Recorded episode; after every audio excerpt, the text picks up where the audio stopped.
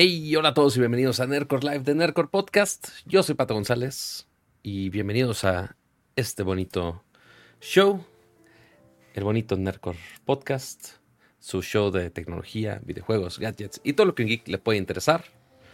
Estamos hoy en día 15 de febrero. Esta vez no dije una fecha que no era. Este, y no lo puse en Instagram con una fecha que no era. Sí puse la fecha correcta, bendito sea. Eh, y pues con muchos dramas de, de videojuegos, que si Xbox se va, que si Xbox no se va, que si sus juegos se van, que si sus juegos no se van. Mucho drama al respecto. Dice que gente regresando sus Apple Vision Pro, que, sus, que Apple haciendo no sé qué cosas. Ya saben, los dramas de siempre. Y aún más cambiantes todavía con estas bonitas industrias que quieren sacarnos más dineros, incluso con nuestros servicios de streaming que hasta nuestro bonito gobierno mexicano hasta nos quiere limitar cómo consumimos nuestro streaming.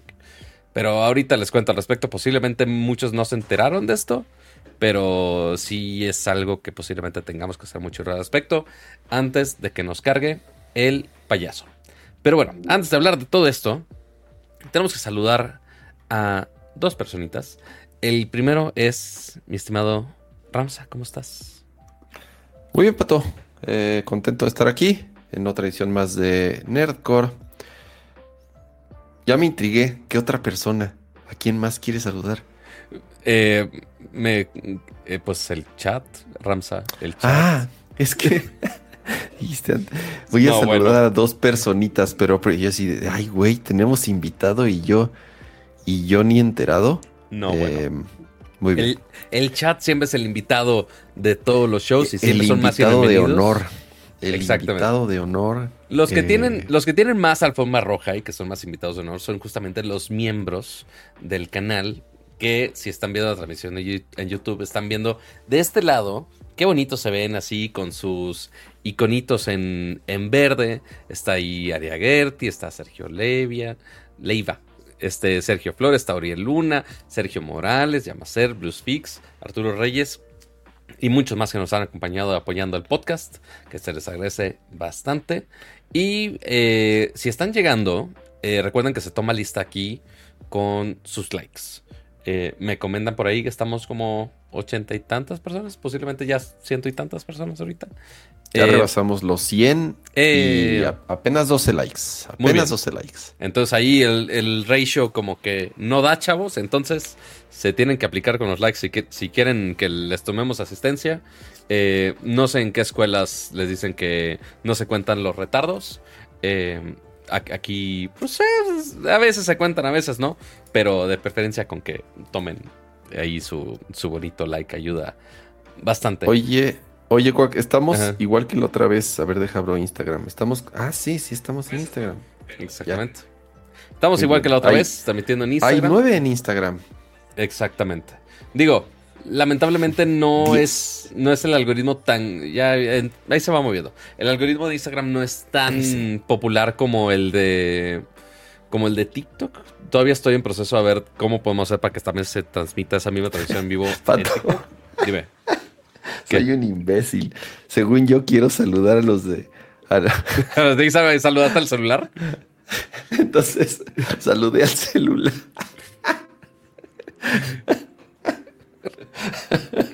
Amigos, esto es mucha tecnología para Ramsa. Esto es demasiado. no, bueno. Qué y eso, estúpido estoy. Y eso, y eso que yo soy el que tengo así el, el setup multicam este, para andar saludando aquí y aquí y aquí, pero no, tú lo estás llevando a otro nivel. ¿Qué no ves que nada más nos alcanza para una cámara en tu setup y tú quieres poner varias? Por eso se tienen que suscribir a Nerdcore Podcast. Eh, si ustedes quieren apoyar este bonito show de tecnología que cada semana hacemos con mucho cariño y con mucho esfuerzo, recuerden que pueden inscribirse a cualquiera de las tres suscripciones que tenemos o también, como lo saben, si, si, si no pueden hacerlo, es súper válido. También tenemos los super chats que son de vez en cuando, pero obviamente su like, sus comentarios, sus recomendaciones es también la mejor forma con la que pueden apoyar eh, a Nerdcore Podcast. Y hablando de esto, a ver, Pato, ¿cómo vas con porque me agarraste en curva hace rato. Digo, más o, más o menos, más o menos la habíamos platicado, pero a ver. Me gustaría saber qué buscas en, el amor. ¿Qué, uy, ese es. nos, queremos perder en ese tema, Pato. Recién, recién 14 de febrero. Tú, Ándale, dirás.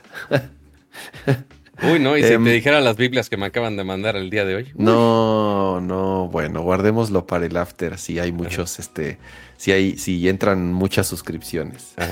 Pero ¿qué me ibas a este, preguntar? ¿Qué buscas en tu nueva casa o departamento? ¿Por qué, buscas? ¿Qué? A ver, te ha tocado, digo, desde que tú mudaste al DF, te ha tocado, según yo, eh, cambiarte, no sé, tres, varias cuatro veces, ya varias, yo creo. No sé, no, sé si más o menos. no, tres, tres veces. Tres veces. Has estado solo, has estado con roomies, has estado en no sé qué tan diferentes zonas. Entonces ya más o menos después de varios años estar en el DF y ahora que pues tienes que mudarte, ¿qué buscas? ¿Qué, ya aprendiste cómo es la ciudad, en dónde te mueves, eh, dónde te late, ya viste más o menos precios, ya viste tamaños, ya sabes lo que es vivir en un condominio de 500 departamentos y en uno más pequeño. ¿Qué aprendiste? ¿Cuáles son las lecciones y qué es lo que buscas para tu siguiente casa? No, y aparte que, digo, saben perfectamente que, uno, uso parte de mi departamento como estudio, parte para hacer este bonito show, este, para grabar distintas cosas, eh, para poner todas mis luces RGBs para más placer, por supuesto, eh, y pues también el estar el día a día sobreviviendo y intentando producir aquí, hacer todo el espacio posible para, sí, vivir y también producir todos los videos posibles sabidos y por haber al mismo tiempo. Em, de lo que he aprendido es, vivir solo sí es una maravilla, pero cuesta bastante, obviamente. Eh, la única con la que comparto ahorita es la Michi. Eh, uno tenía la idea de, ay, claro, que tenga una gran sala para recibir invitados yo creo que el invitado más recurrente ha sido Ramsa. Eh, fuera de ahí, no ha habido gran invitados. Em, que al menos a como está ahorita mi depa, sí está la sala con una tele y mi recámara con una tele, pero quién sabe si eso tenga que cambiar a que no haya una sala con una tele, no lo sé, quién sabe. Eh, pero, ¿sabes qué es lo que más me molesta y que es una cosa súper chican de mi parte? ¿Sabes qué es lo que... Así, aparte, pon todo el precio, ok, sí. ¿Sabes qué sí estoy buscando en, mi siguiente depa? ¿Qué, qué, qué? Que tenga las paredes lisas. Que tengan las malditas paredes lisas. Porque si ven ya casas, edificios un poquito más viejitos, pues lo ven con esta textura ahí medio rara en las paredes. Ah, la, pasta, el famoso acabado de pasta eh, texturizada. Ese mero. ¿Cómo la odio? La odio terriblemente porque, uno, ¿ustedes creen que esa luz se iba a ver pareja con una, con una luz, digo, con una pared con pasta? Claro que no. Y aparte, si le quiero pegar paneles acústicos, como los que están aquí, pues necesito que estén en una pared plana y que no se podían pegar bien si no tenías una pared plana. Entonces, el tirol dicen en el chat, no sé, no sé qué tan cierto sea eso. Supongo que sí, les creo. Ese, ajá, eso es, ese es sin albur en el techo. Exactamente. Pero sí, entonces. Bueno, también lo podían hacer en las paredes, obviamente. También, pero era más común en, el techo. El techo no tengo tanto problema, pero en las en las paredes sí me, me causa mucho problemas. Como de, ah, me siento en un edificio estúpidamente viejo. Nada más, nada más por el simple hecho de las paredes. Eh, y lo otro, para como buen ñoño que soy, que tenga suficientes enchufes. Eso es lo otro. Nada más eso. Sí. Y, y, son justo de esas cosas que en los diseños un poco más viejitos no se contemplaban. Eh, ha cambiado mucho, obviamente ha cambiado mucho la manera en la que se diseñan las casas, las habitaciones. Eh, por ejemplo, antes, digo, en las casas viejas, si, si, conocen casas viejas, casas grandes, eh, el número de baños era limitado. Es más, las recámaras principales, era raro que tuviesen baños. Tenía un baño arriba, compartido, tal vez otro abajo Y ya ahorita es casi imposible que estés buscando un depa o una casa, o es muy raro, pues, y que no tenga su baño en la recámara principal y tal vez incluso en las secundarias o más otro compartido, más el de visita, o sea, eso es algo de lo que ha cambiado. Lo de los enchufes, pues también a lo mejor parecería un poco tonto, pero antes pues no estaban pensadas las casas para tener enchufes en los dos burós, en la parte donde va la tele o en donde va tal vez el internet, atrás del mueble, en la barra de la cocina, en la... Eh, y yo digo, yo me acuerdo mucho cuando, em, cuando recién me casé y el primer, el primer departamento donde donde vivimos mi esposa y yo, estoy hablando ya hace un buen rato, em, en un departamento de mis papás, ya viejito, que se lo rentaban a unos amigos y pues bueno, por echarnos la mano, eh, mi papá pues nos, nos, dijo, bueno, pues váyanse a vivir ahí, pero si, si, era un, si es un departamento, no sé, de los 70. Ok. Y antes de mudarnos, le hice un chorro de cosas al departamento, entre ellas cambiarle la instalación eléctrica y poner enchufes por todos lados, porque no había, no había, o sea, había uno, uno en cada recámara y pusimos, obviamente, por todo, entre otras cosas, ¿no? Pero es el tipo de, cosas que sí te entiendo, Pato, porque ya eh, hubo una casa nueva, un departamento nuevo, hay enchufes por todos lados, porque saben que es de las cosas que busca la gente. Y que también la. Digo, la otra que. Esa todavía está más complicada porque incluso en, en el departamento donde estoy, que está relativamente moderno, tiene todavía su closet con su espacio para su tele empotrada, para su CRT, así gigantesca, cuadrada. Y es como de. Pero, pero, ¿por qué? Si ya hoy en día no hay de esas teles. Pero bueno, hay muchos que todavía tienen sus closets así. Así es. Este y posiblemente. ¿Pero ya has ido a buscar? O sea, ¿ya has ido a verlos o apenas estás hablando, apenas estás este, calando el terreno? Estoy súper early stages porque, digo, afortunadamente no me están corriendo de la noche a la mañana. Este, y tampoco me están tan corriendo realmente. Eh, pero, eh, pues sin esto, investigarle un poquito así, que, ver qué tanto me alcanzan con mis pocos dineros. Eh, literal, nada más he estado buscando en línea ahorita, del ahorita el tiempo que tengo, porque aparte entre en eventos, la siguiente semana eh, voy a Barcelona, entonces es, un rollo también. Eh, entonces, pues sí, va a estar muy limitado muchas cosas para, investigar. Seguramente ya a partir de marzo ya ir, checar todos, eh, pero más o menos ya estoy revisando las zonas, ya estoy revisando los precios, qué tipo de cosas ya están en línea, que sí me interesan. Ahí ya tengo como, ya, ves cómo soy de, de hoarder de, de tabs de Chrome. Entonces ahí tengo como 30 tabs, nada más de inmuebles que posiblemente alguien me lo gane, que está bien.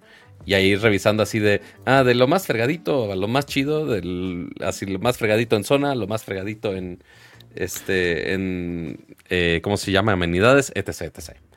Pero, Pero a ver, eh, yo, si los precios de renta están tan estúpidos como los precios de compra, como se han despegado en los últimos no sé, el último año, el último par de años y ni se diga los últimos meses en, en, la Ciudad de México, en ciertas zonas, obviamente, eh, pues aseguro no has encontrado pato abajo de 20 mil pesos, ¿no? O sea, 18, 10, 15, o sea, si encuentras algo de 15, ya es así de agárralo. Casi, casi. O sea, sí hay, pero de repente buscas así. Así de 36 metros, ¿no? Exacto, así de, ay, departamento tipo loft en la Condesa, 5 metros cuadrados. Es como de, señora, no mames. Este, no, y de repente sí hay así, son, se ve súper bien el departamento moderno, lo que quieras. Pero sí de, y está palapa, es como de, no, pues híjole, no lo sé, chavo, pues no, no me quiero ir tan lejos. Eh, obviamente, pues todo tiene sus pros y sus contras, ¿no? Este, si estás en una muy buena zona, pues va a costar más, aunque sea un departamento más pincho, más viejito. Sí, sí, digo, tampoco, tampoco creo que estés buscando Polanco, ¿no? o sea, sí, no, tampoco estoy loco. No, y ni, ni quién, la neta, ni quién quiera vivir en Polanco fuera de los Witte Chickens. Este, o sea, sí soy Witte Chicken, pero no ese nivel de Witte Chicken. Este, Pero sí, no, de repente es de. Nada más moverte ahí es un lío. Entonces prefiero no. Si quieres vivir, vivir realmente, ahí realmente no, no es tan opción. Que la zona más o menos por donde estoy ahorita, que Ramsa conoce, pues eh, está tranquila, no está pedo. Este. Y pues no está tan mal, pero sí, si buscas ahorita precios a ese estilo, pues sí te salen de todas barbaridades habidas y por haber. Este. Te salen así de, ah, sí, loft en, esta parte de la ciudad, pero ya que entras de, ah, es un departamento de 40 metros cuadrados, entonces pues mejor no. oye, pero a ver, eh, y, y, esa onda de vivir en un pinche condominio con 500 departamentos, pero que tiene todas las amenidades. ¿Eso te gustó o no te gustó? ¿O ya te o, quieres también, como yo salí corriendo de eso? No, sí, definitivamente sí. No del todo, pero sí hacerle un downscale total. Porque ahorita donde estoy es un departamento que me, al menos el último número que me dijeron, es que son aproximadamente 400 departamentos. Imagínense nada más el pelearse, nada más pensar en la entrada de, güey, que 400 departamentos, pon tú 3, 4 personas promedio en cada departamento, quizá. Eh, entonces sí está, este... Ah, ¿qué, son with the chicken? Sí, es white chicken. Es la manera eh, de meme de decir white chicken. Eh, pero sí, pues está muy este, difícil ahí. Y aparte con muchas medidas que no uso. Entonces, que son así grupales de, ay, que si sala de cine, que si alberca 1, que si alberca 2, que si asadores. Y que pagas un chingo de, mantenimiento. Es correcto. Literal, el puro mantenimiento, te digo, arriba de 3 mil, 4 mil pesos de los mantenimientos en esos tipos de condominios o más. Exactamente. Eh, literal, las únicas amenidades que realmente necesito es, uno, espacio de estacionamiento, que también eso, de eso me di cuenta que sí limita muchísimos de los, de los listings. Eh, y dos, eh, alguien de seguridad, algo que exista que me pueda recibir la paquetería. That's it. Es lo único. Porque como o sea, que tenga, sí, que tenga un vigilante, pues. Un vigilante que me pueda recibir este, con alguna tontería 24 horas. Y ya. Este. Pero sí, es. Es. Eh, difícil. Digo, al menos con el DEP anterior era ocho departamentos y pues había un guardia y pues ahí no recibía, pues no estaba tan eficiente como está aquí, tan sofisticado. Este, que de hecho fue sofisticado por mi culpa, eh, porque el primer año que estuve aquí, eh, dejé un teléfono en la, en la oficina de paquetería de, oye, ¿van a venir por esto? Pues, ah, ok. ¿Y se lo clavaron? Alguien se lo clavó. Este, por mi culpa pusieron todo un sistema, ya era todo bajo llave, cada paquete que entraba y salía es con foto y este en una base de datos, todo un desmadre. Este, pero pues muy, muy útil, o sea, muy seguro, pero pues sí es cuesta eventualmente todo ese proceso. Este, así, ¿no quieres un depa de 4500 pesos por 12 metros cuadrados? O sea, o sea, un cuarto nada más. Eh, un cuarto en azotea. Ándale, justo. Pero sí, o sea, ese tipo de cosas son, es realmente lo único que necesito per se. Y ya la otra, si me pongo muy quisquilloso, pues es la onda de, oye, pues me dedico a grabar cosas y tampoco estar al lado de una avenida sería lo más conveniente. Claro. Que, que, ahorita pues tampoco estoy tan, tan despegado, pero, pero si es primer piso y pegado a viaducto, es como de, no, creo que eso no va a funcionar, chavos. Eh, pero sí, es balancear todo este tipo de cosas para que me den los precios, que me den el mantenimiento, eh, el espacio para poder montar algo similar a esto. No estoy tan seguro porque parte de lo que tenía la separación ahorita del departamento es son como tres espacios principales. La recámara, esta segunda recámara y la sala que se conecta con la cocina. Y parte de lo padre de tener este espacio cerrado del estudio es que si estaba alguien de invitados, si alguien si estaba compartiendo el departamento y estaba alguien en la sala, pues tampoco lo interrumpo si estoy haciendo esto. Entonces puedo grabar aquí, vivir allá. Esa era parte buena. Pero ya si me pongo realista es eso pasa una vez cada mil eternidades. Entonces la otra opción es quizá reducirme a que sea una recámara y que ya el otro, que, le- que el otro espacio sea muy grande, similar a como lo hacíamos eh, hace unos años. ¿Se acuerdan cuando streameaba desde la sala? Este, que hacia la ventana. Y estaba perfecto, se veía muy bien, se veía más espacioso incluso. Eh, entonces, esa es otra. Este, Claro. downscalear a ese nivel. Entonces, Sí, si buscas algo de una recámara, el costo baja considerablemente, porque ya estás hablando que a partir de unos 55, 60 metros cuadrados es un tamaño adecuado si nada más estás considerando una recámara y utilizar el- la sala, comedor, estancia, como le quieras llamar, para tu set, para tu estudio, más tu sala de televisión, que es donde, o sea, que, que al final vas a utilizar tanto para uso personal como para hacer tus videos o eh, eh, transmitir Nerdcore. Y pues sí, de nuevo. eh, Que, eh, que también algo- pensando así, to- todo un depa nada más para Nerdcore es como de, ay, no nos dan los likes para, para ese presupuesto. Este, y dicen ahí, y dicen ahí en el chat, ya mejor júntate, Pato. ¿Qué no le estoy diciendo que me están regañando por, por WhatsApp en este preciso momento? Con letanías Sí. interminables. ¿Y a con quién quiere que me junte, por Dios? Si no tengo ni quien me acompañe al cine para No. ver las pobres criaturas y demás tonterías que han estado saliendo. Pero Yo sí, te no, voy a no ayudar, está Pato. fácil. Mira, voy a, voy a hacer- digo, sí, sí, sí. No creo que tu esposa esté muy feliz y de si eso. no te quieres, y si no te quieres alejar mucho, digo, no sé si lo hemos comentado aquí, pero vivimos muy, muy cerca. O sea, nuestras colonias están literalmente eh, pegadas. Yo creo que es que un kilómetro y medio de distancia, a lo mejor. Eh, Así, ¿cuánta no sé, información, voy a, bus- cuánta voy a información, ayudarte a buscar. a cuánta buscar por información sin- podemos compartir para que nos doxen? si, si no te quieres ir este muy, muy lejos. Pues sí, entonces ahí, digo, a como soy, estoy explorando mucho las opciones tecnológicas, Google. Eh, casi, casi hasta mm, otra opción, así la que uno pensaría que es así muy descabellada, pero también es muy válida y hay muchos listings. Market, marketplace. Ahí la gente, cualquier lado donde puedan listar cosas gratis, lo van a hacer.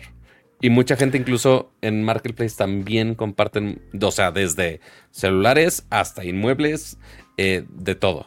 Entonces ahí es literal googlear las mil y un plataformas que hay al respecto. En, en algunos casos hasta comparten el, el mismo listing y a veces pues puede estar uno más barato que otro y sacas más información. Este, pero ya hasta me andan compartiendo en, What- en WhatsApp gente que me, nos está viendo por acá de, ay, vete hasta la zona Esmeralda. No mames, güey. Mira, hablando, Hasta bueno, otro te lado. iba a decir, este, digo, primero, primo, beso, eh, me está viendo, saludos a todos por allá. Eh, la otra es, Pato, te digo la neta, porque yo ya lo estoy pensando seriamente en, en vender mi casa y huir de la maldita ciudad antes de que se nos acabe el agua. Porque Esa es otra. yo sí, de pronto mi, mi mente, eh, que ya saben que sufre, sufro un poquito de, de pensamientos ansiosos y fatalistas. O sea, yo ya sí veo que la ciudad en un par de años esté abandonada y tengamos que emigrar a otras zonas del país porque no hay agua. ¿Qué tipo Entonces, de... ¿A dónde nos vamos a ir? ¿A Monterrey? no lo sé, eso es lo que hay que preguntar en el chat. Amigos de la República, recomiéndenos, véndanos, véndanos sus ciudades. Yo ya tengo dos, tres, yo ya tengo, yo ya tengo dos, tres ciudades que he pensado, es en serio, es en serio, de como trabajo desde casa. Mi esposa trabaja desde casa. Mis hijos están ¿Cómo pequeños. Ramsa? ¿Y tu, y, tu, ¿Y tu oficina? ¿Qué vas a hacer con tu sagrada En- Dice Juan oficina? Carlos, en Monterrey ya no. En Monterrey llevan años sin agua. No me iría a Monterrey. Y Pato no regresa. Bueno, no sé, Pato, Sí, lo dije por ¿regresarías a. Monterrey? Exactamente. Eh, dicen Veracruz sí hay agua. Eh, ok, digo, están pegados al mar, pero no, no, no significa eso que, que- digo, no, no es que puedan sacar agua tan fácil del mar, pero quiero pensar que en esas regiones pegadas a la costa, tal vez sea más fácil extraer agua. Sí. Eh, muchas gracias Eh, a Aria Gerti por ese super chat de 9.99. Dice, ahí va mi cooperación para el de Pita. Buena suerte con la mudanza. Muchas gracias. Muchas gracias, Ari. Saludos. Me va, a alcanzar para unas como cinco cajas del Office Depot y ahí la pongo en la banqueta. Eso ya, oye, las malditas cajas cuestan un chorro. Ya ves el otro día que fuiste a comprar cajas. 56 pesos. Tan locos. Eh, Coatzacoalcos, Veracruz. Eh, ¿Dónde más? Mira Veracruz. Ahí, eh, y en el chat te ponen algo muy, muy importante de, oye, pues sí, o sea, si te vas a una ciudad que no son de las principales, pues claramente de repente pues no hay tantos servicios. De, oye, pues te estás yendo, te estás yendo de la ciudad, de, la únicas, de las únicas ciudades de Latinoamérica que tienen un Apple Store, que tienen, no sé, ciertos eh, beneficios de conexión a Internet o 5G o lo que quieras. Eh, hay, obviamente, de todas las ciudades hay ventajas y desventajas. Yo, yo amo la Ciudad de México. Amo, amo, amo la Ciudad de México. Y, la defiendo a capa y espada y me encanta y adoro la Ciudad de México. Y siempre he dicho que nunca me iría a otro lado dentro del país. O sea, la única forma que dejaría de vivir en la Ciudad de México es si me voy a vivir a otro país. Pero en México, siempre he dicho que solo podría vivir en la Ciudad de México. Pero conforme uno va creciendo y cambiando sus necesidades y tus hijos van creciendo y además eso combinado con eh, cómo se está desequilibrando socialmente, económicamente, en temas de seguridad, eh, aunque bueno, también por otro lado, la Ciudad de México, qué chistoso, antes la Ciudad de México era de las peligrosas, ¿te acuerdas? Siempre decían, ay, en el DF siempre te andan asaltando y te andan matando. Ahora al revés, creo que la Ciudad de México, comparado con otras ciudades en donde desgraciadamente el, narco y, y el crimen ha tomado control, ahora la Ciudad de México es de las más seguras.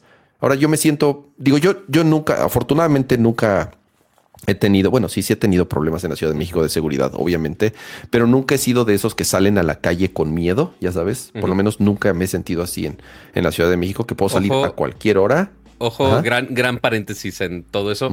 Obviamente depende la zona donde estés pero, pero, pero, exactamente, pero a ver, si crees, como alguien que ha vivido 40 años en la Ciudad de México, sabes perfectamente, o sea, nos, nos, creo que como cualquier gran ciudad en el mundo, todas tienen zonas seguras y zonas peligrosas. O sea, no estoy tan tonto y conozco muy bien la ciudad como para saber en dónde me tengo que meter y en dónde no y a qué hora.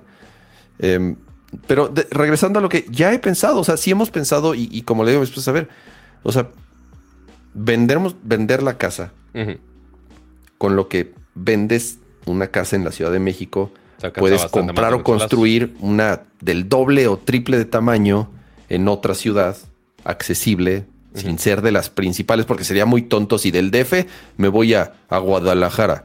O, o sea, es como moverme de lo mismo a lo mismo. Y no se trata de eso. O sea, es.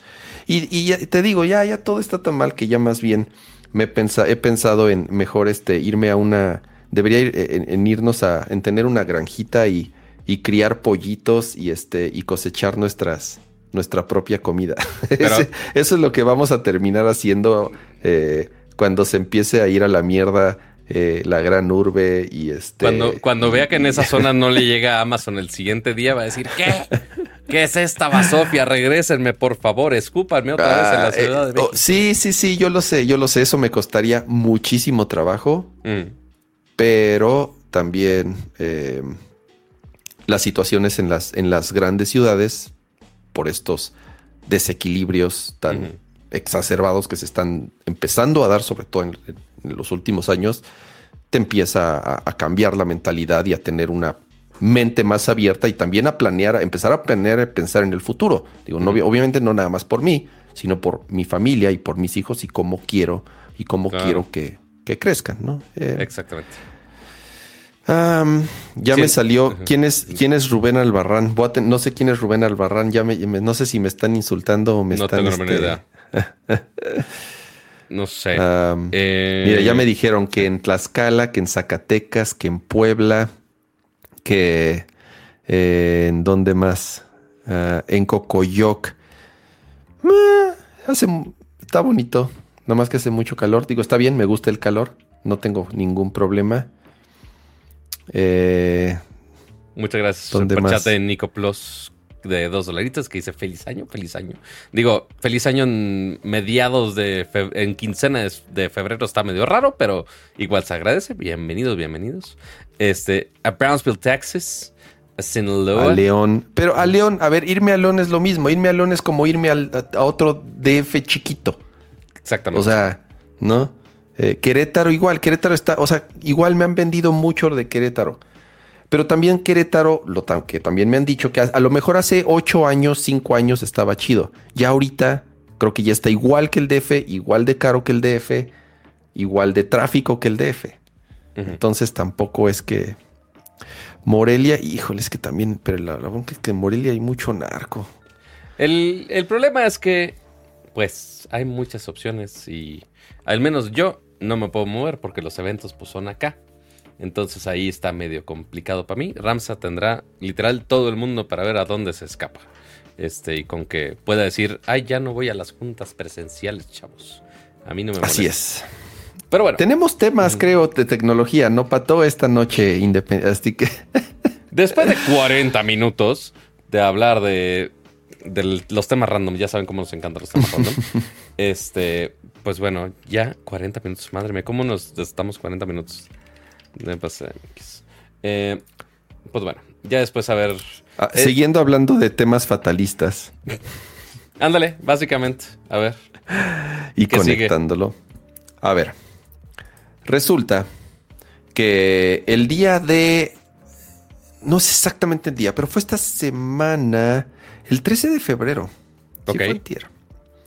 La COFESE, que es la que es la COFESE, es la Comisión Federal de Competencia Económica, es una instancia, eh, iba a decir gubernamental, pero se supone que es autónoma, Ajá. eh, o es una, es una institución autónoma, independiente.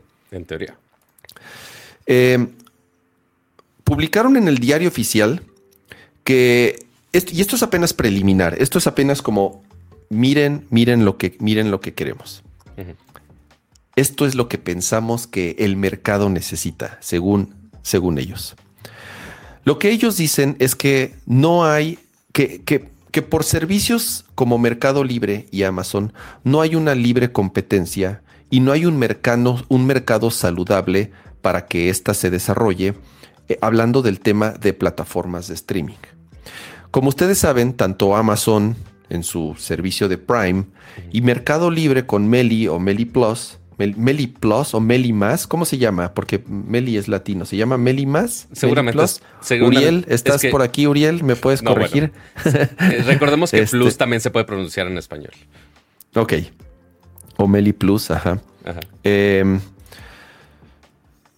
si tú tienes una suscripción, ya sea tanto, tanto de Mercado Libre o Meli Más como de Amazon Prime, tienes a- a algunos beneficios adicionales. En el caso de Amazon, pues tienes eh, Amazon Prime Video, entre comillas, gratis o incluido dentro de tu suscripción de Prime, lo cual recuerden que va a cambiar un poco. Por lo menos lo que pasó ya en Estados Unidos es que metieron comerciales y si quieres tener la plataforma sin anuncios vas a tener que pagar un adicional. Todavía en México no ha sucedido, pero es posible que esto, esto empiece a suceder en los demás, en los demás países este, en donde Amazon tiene presencia. Pero no nada más de Prime Video, sino que también tienes acceso a contratar otras plataformas. Creo que tienes Fox Sports, creo que también está... Que es todo el Eh, sistema de canales, como lo manejan ellos. Que Así es, ahí lo tienen, está. HBO. Tienen, ofrecen varios servicios con ciertos beneficios o con cierto descuento porque ya estás pagando esa membresía. A veces no es tanto el descuento, sino que tienes la ventaja de que te lo cobran en el mismo cargo y no tienes que andarte peleando con diferentes plataformas y estarte logueando en diferentes plataformas o estar administrando tu tarjeta de, de- de tu tarjeta de crédito en diferentes lugares.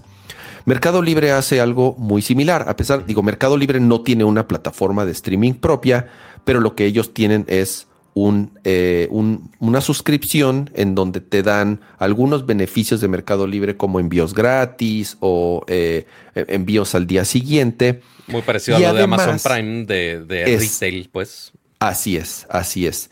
Pero lo que han estado haciendo y le han estado dando, eh, eh, metiendo mucho en los últimos, no tiene tanto realmente, porque además lo de Meli más no tiene, no tiene mucho, es agregar estos servicios digitales de streaming para que los puedas adquirir dentro de tu misma suscripción de Meli Plus o Meli más a un precio menor que si los contrataras de afuera. Ahora, es muy bueno. Yo, o sea, yo empecé a pagar, y esto fue por un, por tips que me dieron en, aquí el, bonito chat de Nerdcore. Yo dejé de, yo dejé de pagar eh, Disney y dejé de pagar Star Plus y dejé de pagar, no sé, en particular esos dos. Cuando subieron los precios y alguien me dijo, ah, pues deberías de contratar Mercado, bueno, Meli Plus.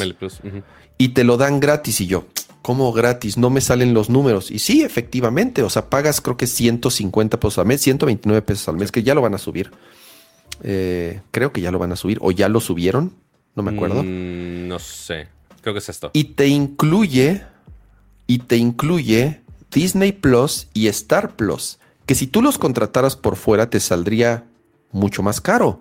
Creo que ni Disney Plus solito cuesta 129 pesos al mes y tú lo contratas por fuera. Es correcto. O sea, incluso si, eh, que ojo, Meli Plus ahorita no tiene otra opción que sea solamente su servicio de, retail, o sea, nada más para los envíos, no, es todo el paquete completo.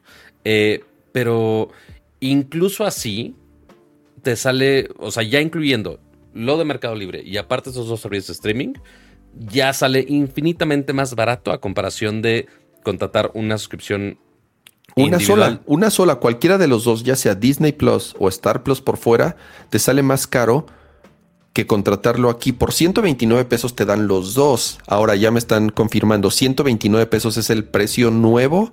Antes costaban 99 pesos. Mm, Tiene dos meses que lo subieron a 129 pesos. El, plan de Disney Plus, aquí que ya tengo en pantalla, empieza 179 pesos al mes. O sea, nada más uno. El, el combo, dice que la gran oferta, 269 al mes. Y Mercado Libre ahorita pues te puede dar los dos servicios a menos de la mitad del precio mensual y aparte dándote el plus de los servicios de Mercado Libre. Entonces, realmente es un no-brainer. O sea, si realmente quieres cualquiera de los dos, o Disney Plus o Star Plus o los dos, no tiene sentido realmente contratar directo el servicio. Te, es mejor ahorita, al menos en este preciso momento, contratar mejor el Y con Mercado Libre me pasa lo opuesto eh, que con Amazon. Con Amazon pago Prime por los envíos gratis. Jamás, yo no, a mí no me importa Prime Video, nunca lo veo. Ah, digo, veo dos, tres cosas. Veo Clarkson, eh, Clarkson's ah, Farm, que por cierto ya, ya viene la tercera temporada. Sí veo algunas cosas, pero realmente yo lo pago por los envíos. Y en Mercado Libre es al revés. Yo en mi vida compro ni madres de Mercado Libre. Jamás ah, compro nada en Mercado Libre. Cero, cero. Nunca compro nada en Mercado Libre. Bueno, sí, a veces mi papá me dice, ah, ¿me puedes? Siempre mi papá me dice, ¿me puedes pedir esta refacción del carro? Y siempre me manda ligas de, de, Mercado Libre. No sé, en Mercado Libre hay todas las, todas las refacciones de autos que te imagines están, en están en Mercado Libre. Y, para eso lo aprovecho. Y hay que comentar en el chat, oye, y en Amazon Prime, como dices, es muy parecido. Ahorita la única manera que puedes contratar Prime es, ya ven incluido Prime de tienda, Prime Video e incluso te incluye una versión bajita de Amazon Music. Todo eso te incluye y hasta poquitas cosas de gaming como en, te incluye una suscripción de Twitch y beneficios ahí de Prime Gaming. Pero es, no hay manera como de separarlo. De, oye, solo quiero el de shopping, solo quiero el de Prime Video. No hay manera. Eh, oye, solamente quiero Prime Video. Al menos en México no existe tal cosa. En Estados Unidos, si no me equivoco, sí puedes contratar Prime Video. o, creo que ya habíamos tenido esta discusión. No me acuerdo cómo estaba en Estados Unidos. Pero, entonces, están todos esos paquetes que sí ayudan justamente a que valga más la pena hacer una suscripción a algunas cosas. Como dice Ramsa, oye, yo jamás me hubiera suscrito a Mercado Libre así por sí solo. No compro tanto el Mercado Libre. Pero por lo de las suscripciones, pues claramente me conviene. Eh, que también sabemos que hay otros eh, que también participan en eso, que son eh, los proveedores que eran de cable o que ahorita ofrecen cierta manera internet. por ejemplo, Infinitum o cualquiera otro, ya Total Play también te incluye de, oye, págale tantito más este, y te incluimos algunos servicios de streaming. Pero no es tan agresivo como lo ha sido eh, las ofertas de, de Meli y de, y de Amazon. Pero a ver, ¿por qué hablamos de todos esos paquetes de streaming? Porque justamente el problema de la COFESE, de esta Comisión Federal de Competencia Económica, dice, oye, pues sí, hay eh, problemas ahí con eh, cosas que podrían limitar la competencia en el comercio electrónico. Pero entre los puntos que mencionan, streaming, aquí está. Eh, dice, considerando lo anterior, la AI determinó que existen tres posibles barreras a la competencia que podrían estar afectando el funcionamiento de este mercado. Y el número uno dice, artificialidad en algunos componentes de los programas de lealtad de los marketplaces. Existen servicios incluidos en los programas de lealtad de algunas empresas, como por ejemplo servicios de streaming u otros, que inciden en el comportamiento de los compradores, lo cual genera una estrategia artificial que los atrae.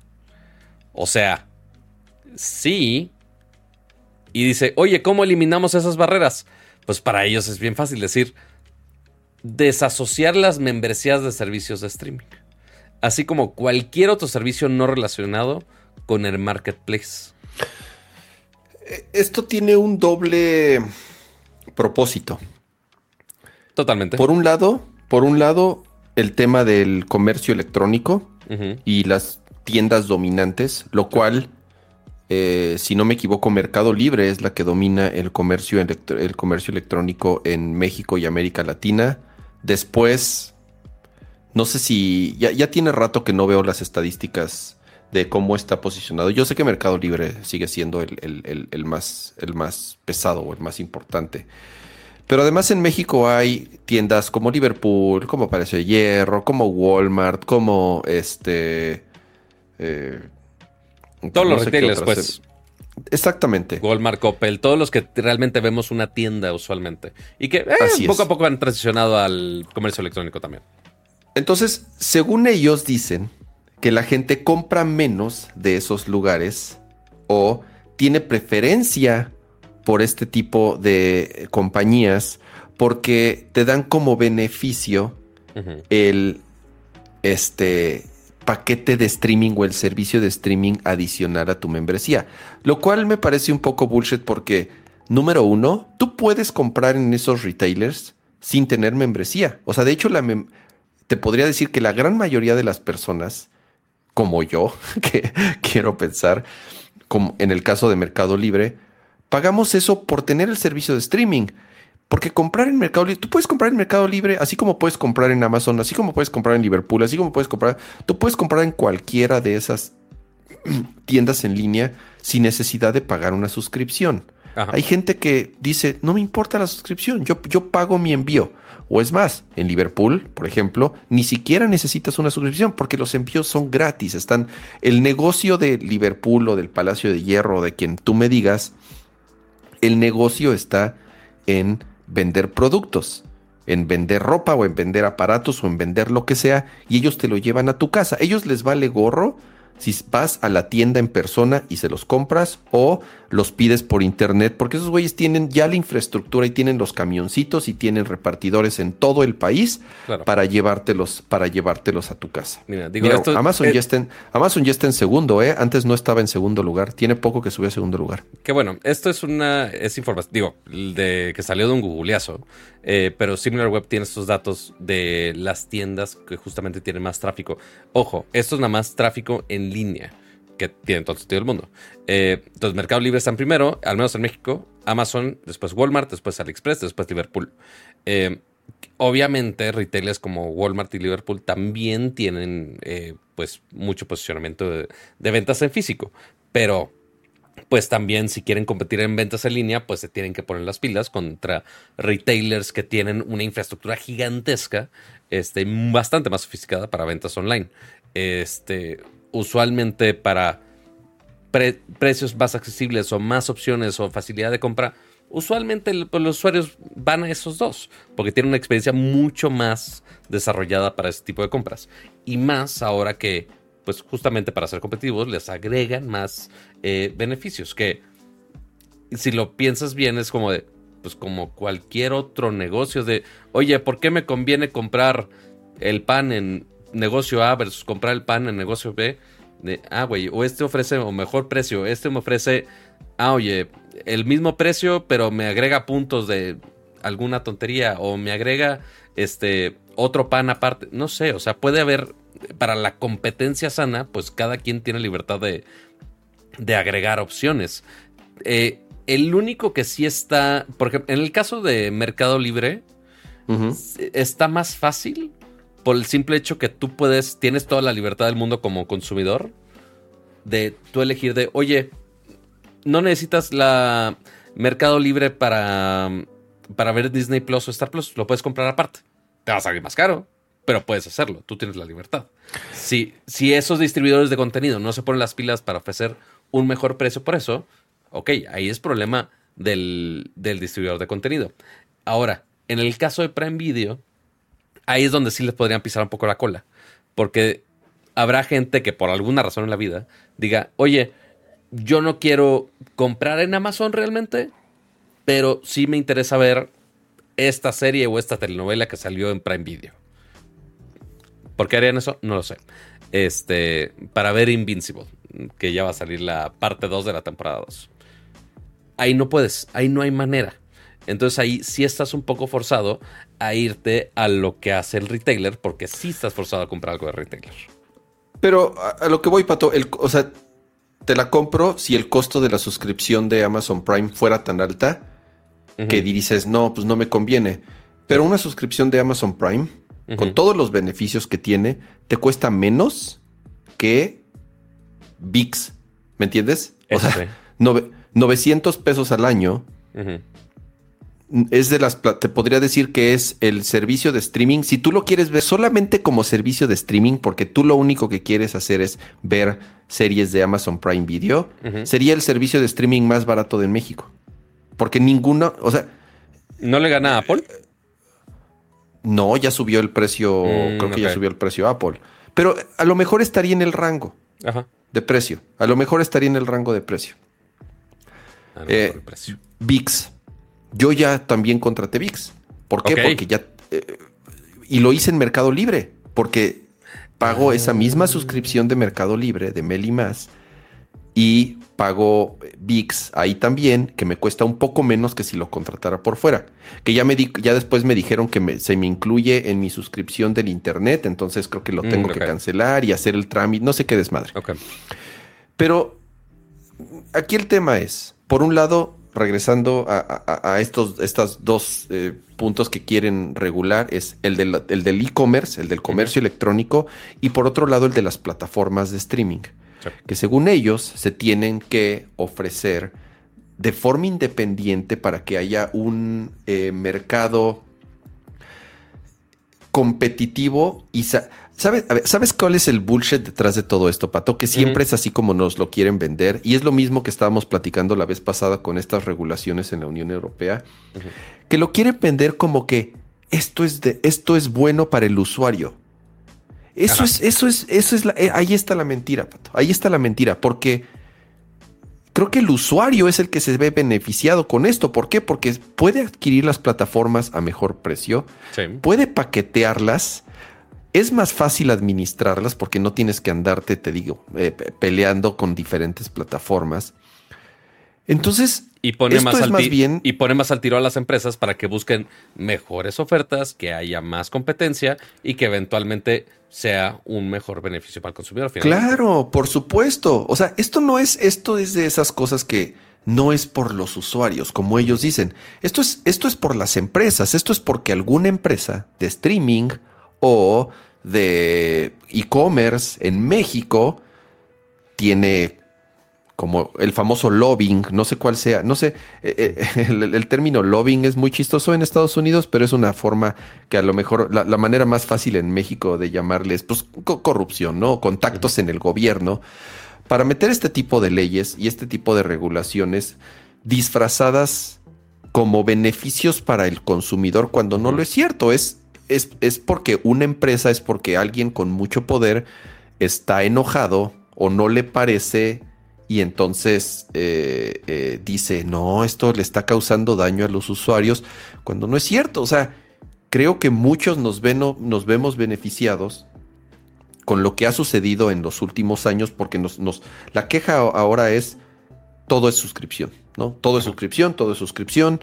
y, ya lo hemos platicado hasta el cansancio. Nos guste o no nos guste, creo que a todos más, más creo que a nadie nos gusta, pero las suscripciones es el modelo de negocio que más le funciona a las empresas, con las que más dinero generan y con las que tienen cautivos a millones de usuarios con sus tarjetas de crédito para seguirnos vendiendo lo que quieran. Entonces, cada vez pagamos más suscripciones y esto yo sí veo, yo sí he visto un beneficio personal como usuario, y se supone que es a quienes están, quieren defender, en que sí estoy pagando menos, porque ahora tengo tres suscripciones al precio de lo que a lo mejor me costaba una y media. Correcto. Entonces, eso de que lo hacemos por el usuario y la...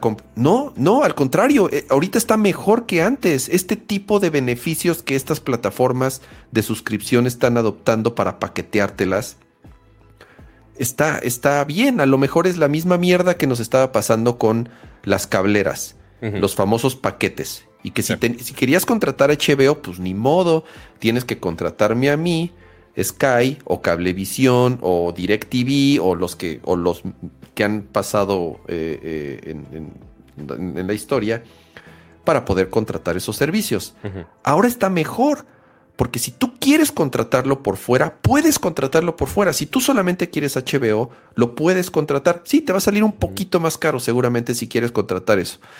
Pero si tienes este paquetito en donde está de más HBO, o sea, las mismas, los mismos servicios de streaming se han sumado a estas plataformas, porque si a ellos no les conveniera o si no les gustara, a ver, ¿por qué está Amazon? Perdón, ¿por qué está HBO? ¿Por qué está Disney? ¿Por qué está VIX? ¿Por qué todos, por qué todos ellos están en, ¿Ustedes, Mercado ¿ustedes creen que Disney va a estar regalando dinero? Por supuesto que no. Exactamente. A ver, están ahí porque, porque ellos también están viendo un beneficio, porque están atrayendo más usuarios, porque están vendiendo más suscripciones. Sí, tal vez el margen de ganancia no es tanto, pero entonces están cambiando el volumen a cambio de tener que, eh, eh, o sea, de, vender la suscripción por fuera, porque para nosotros como usuario es más fácil, repito, es más fácil tener todo en un solo lugar. Es, regresando a lo que platicábamos la vez pasada del App Store, para mí como usuario es mejor, es mejor tener todo en un solo lugar, en una sola aplicación en mi teléfono, donde es muy fácil descargar lo que yo quiera y no me ando peleando con diferentes tiendas. Sí, la libertad de mercado y lo que quieran, pero como usuario no necesariamente nos vamos a ver beneficiados de inmediato. Exactamente. Entonces, ¿quién es el que podría haber metido mano para esto? Hay muchas teorías, al menos lo estoy discutiendo con algunos colegas. Eh, un, alguien así también muy conocido de Ramsa estaba necio, necio, necio de que está muy a la par con esta nota que salió hace poco, que, que Telmex está en números rojos. Pero pues nada, nada asegura que sea realmente asociado con eso, ¿no? Hay gente que dice, oye, pues sí, las televisoras, oye, que sí Televisa, pero pues VIX también está en ciertos paquetes, entonces como, ¿cómo? Este, podría haber muchos involucrados ahí metiendo mano. Al igual que como pasó con el tema, lo platicamos en, los temas del el mercado irregular o el mercado gris de los celulares. Pues sí, hay gente que no le gusta que alguien esté sacando mejor deal y que haga más negocio. Y pues también en el lado de streaming también les pasa exactamente lo mismo. Eh, entonces, de todo esto que afortunadamente la, la solamente es algo preliminar. No es tan preocupante de inmediato, porque también decía, ay, se va a aplicar los seis meses. O sea, se va a aplicar los seis meses, pero sí pasa. Entonces, ¿qué es lo que se tiene que hacer? Es nada más hacer presión de todo este comunicado, ver las cosas que están mal y comunicar justamente a los diferentes organismos eh, gubernamentales que esos son los que sí tienen el poder de realmente aplicar algo a la ley, de, oye, esta cosa no está bien por tal, tal, tal y tal. Es como, como las pendejas que quería hacer la IFT, o sea, todas esas eh, sarta de estupideces que han querido hacer y que aquí en Nerdcore también lo hemos platicado y hemos tenido invitados eh, que conocen del tema y que han estado involucrados en esto. Si esto sigue avanzando, es nuestro, nuestra obligación. Yo me siento obligado a seguir haciendo ruido de esto, a levantar la mano, a invitar personas que estén involucradas en esto y que podamos entre todos echarlo para atrás. O sea, si realmente no hay un argumento convincente, con bien sustentado, que esto es en beneficio al usuario, porque así es como te lo quieren vender, en beneficio al usuario, lo cual eso es lo que no compro. A lo mejor si, si, no lo, o sea, si no fuesen tan, eh, no, sé, o sea, como que siempre quieren, parece que quieren eh, tratarnos como tontos, ¿no? O sea, de, de eh, no, obviamente hay intereses detrás de esto, hay intereses de personas muy poderosas, de compañías muy grandes que empujan este tipo de leyes y de regulaciones. prefiero que digan eso, que sea, o sea, que, eh, digo, obviamente, pedirle a un político que nos diga la verdad es este, como pedirle a un burro que, que, que, que cante y hable, este, pero prefiero eso a que nos sigan queriendo engañar diciendo, no, pero lo hacemos por el, bien de los usuarios, lo hacemos por, por tu bien, güey. O sea, em, de nuevo, creo que es, eh, tenemos un poquito de responsabilidad o mucha responsabilidad em, de hacer algo, ¿no? Para que este tipo de cosas, pues simple y sencillamente no, no, no caminen, no apliquen y dejen de estar inventando estupideces y que se pongan lo de siempre, que se pongan a atender los verdaderos problemas del país, no que, les valga madres con quién chingados contrato este el, servicio de televisión con el que con el que puedo embobarme un fin de semana. Ay, de verdad que... que no nos quiten de los pocos placeres que podamos tener en la vida, pues. Pero bueno, dentro de las bonitas recomendaciones, aparte de, que les recomendamos dejar su bonito like, por si no habían llegado al aviso parroquial. Eh, y también sería bueno saber en, el chat que nos compartan eh, dentro de los diferentes paquetes sabidos y por ver si ustedes tienen, tienen alguno, si usan alguno, o de plano compra todo por separado. Ahí lo pueden poner en los comentarios. Y muchas gracias al super chat de José Alberto, que es su tercer super chat. Eh, y dice: Hola Ramsay Pato, ¿recomiendas DHI? Porque tengo el cabello muy delgado. Saludos, un gustazo escucharlos siempre. Sorry, cambio de tema. Está bien, porque está justo el inter del tema. Yo fui mucho tiempo eh, con DHI. Hace rato que ya no voy, necesito hablar con ellos. Eh, pero sí ha ayudado bastante. Parte de. mi proceso fue un poquito más como preventivo. Entonces, parte del tratamiento para que los folículos que siguen vivos se mantengan mejor y que no haya tanta caída. Eh, ya cuando, digo, si estás en un punto donde tienes folículos muertos, por ejemplo, pues si atrás sí se me transparenta todavía, por más que me hicieron todo el tratamiento, pues ahí es donde, pues, no, el folículo ya está muerto. Ahí ya la solución es trasplantar este, pelitos. Entonces ya con sus técnicas patentadas, pues ya te sacan cabellos de la parte ya de atrás. pelo como, como sague, pato. Ándale, justo, justo así. Este, entonces saca pelitos de la parte de atrás con una pluma especial que tienen patentada ellos y te lo ponen en el lugar donde necesitas. Si, si es en las entradas, si es en la, en la pelona atrás, donde necesites realmente. Eh, pero sí, te recomiendo que vayas, digas que te recomendé yo. Eh, y que pues ve, ve, a consulta. Digo, la consulta no, no es tan intrusivamente cara. Entonces, pues es bueno que te valoren y ahí tú decides qué hacer. Eh, si quieres nada más el, tratamiento como por encimita o si ya crees injertos o qué pasa. Pero bueno, esa es la recomendación de todo esto. Porque desafortunadamente el, mi problema capilar no lo puede solucionar eh, la inteligencia artificial, por más que queramos. Eh, y justamente... Espérate, espérate seis meses, Pato, espérate seis meses. Al rato al rato el siguiente Nerdcore que sea que ya no tengamos que ni grabarlo nosotros y que te puedas generar eh, con una vasta cabellera eh, rubia como quieras. No, no, después de lo que vi hoy, Pato, no falta mucho, ¿eh? No, no falta mucho, la verdad. Exactamente. Ah. Porque, a ver, ¿de qué estamos hablando? Porque eh, se volvió loco el Internet por un par de anuncios de, de inteligencia artificial. El primero, por supuesto, es que Google anunció que ya mejoró a Gemini 1.5. Y o sea, que eso fue en la mañana de, hoy. O sea, y es, y es como de, ah, ok, o sea, este, está esta gráfica de, ay, pues el Gemini 1, que no tiene ni seis meses, de, ah, pues podía 32 mil tokens y ahora puede un millón y puede procesar una hora de video y de audio y tantas palabras. ok, o sea, está cool, si es una buena es la, forma más chingona y eficiente de explicar las mejoras entre un producto y otro. Pon barras y, así la gente va a entender así de, ah, es más, es más grande, entonces si es, si es, cinco veces mejor. Más grande es mejor, por supuesto. O sea, ya en, en términos reales es de, oye, le puedes dar más contexto, le puedes aventar más datos y los puede procesar. Ok, eso está cool. Pero este anuncio quedó estúpido, pero muy estúpido, cuando el mismo día, hoy en la tarde, eh, la gente de OpenAI nada más, literal nada más empezó a tuitear de, oigan, tenemos esta cosa que hace videos bien fregones. Nada más con un párrafo de texto que ya habíamos escuchado cosas así. O sea, no es la primera vez que vemos una, un generador de videos en base a texto. Nada más pones un prompt de, oye, quiero un oso de peluche caminando en la Antártida.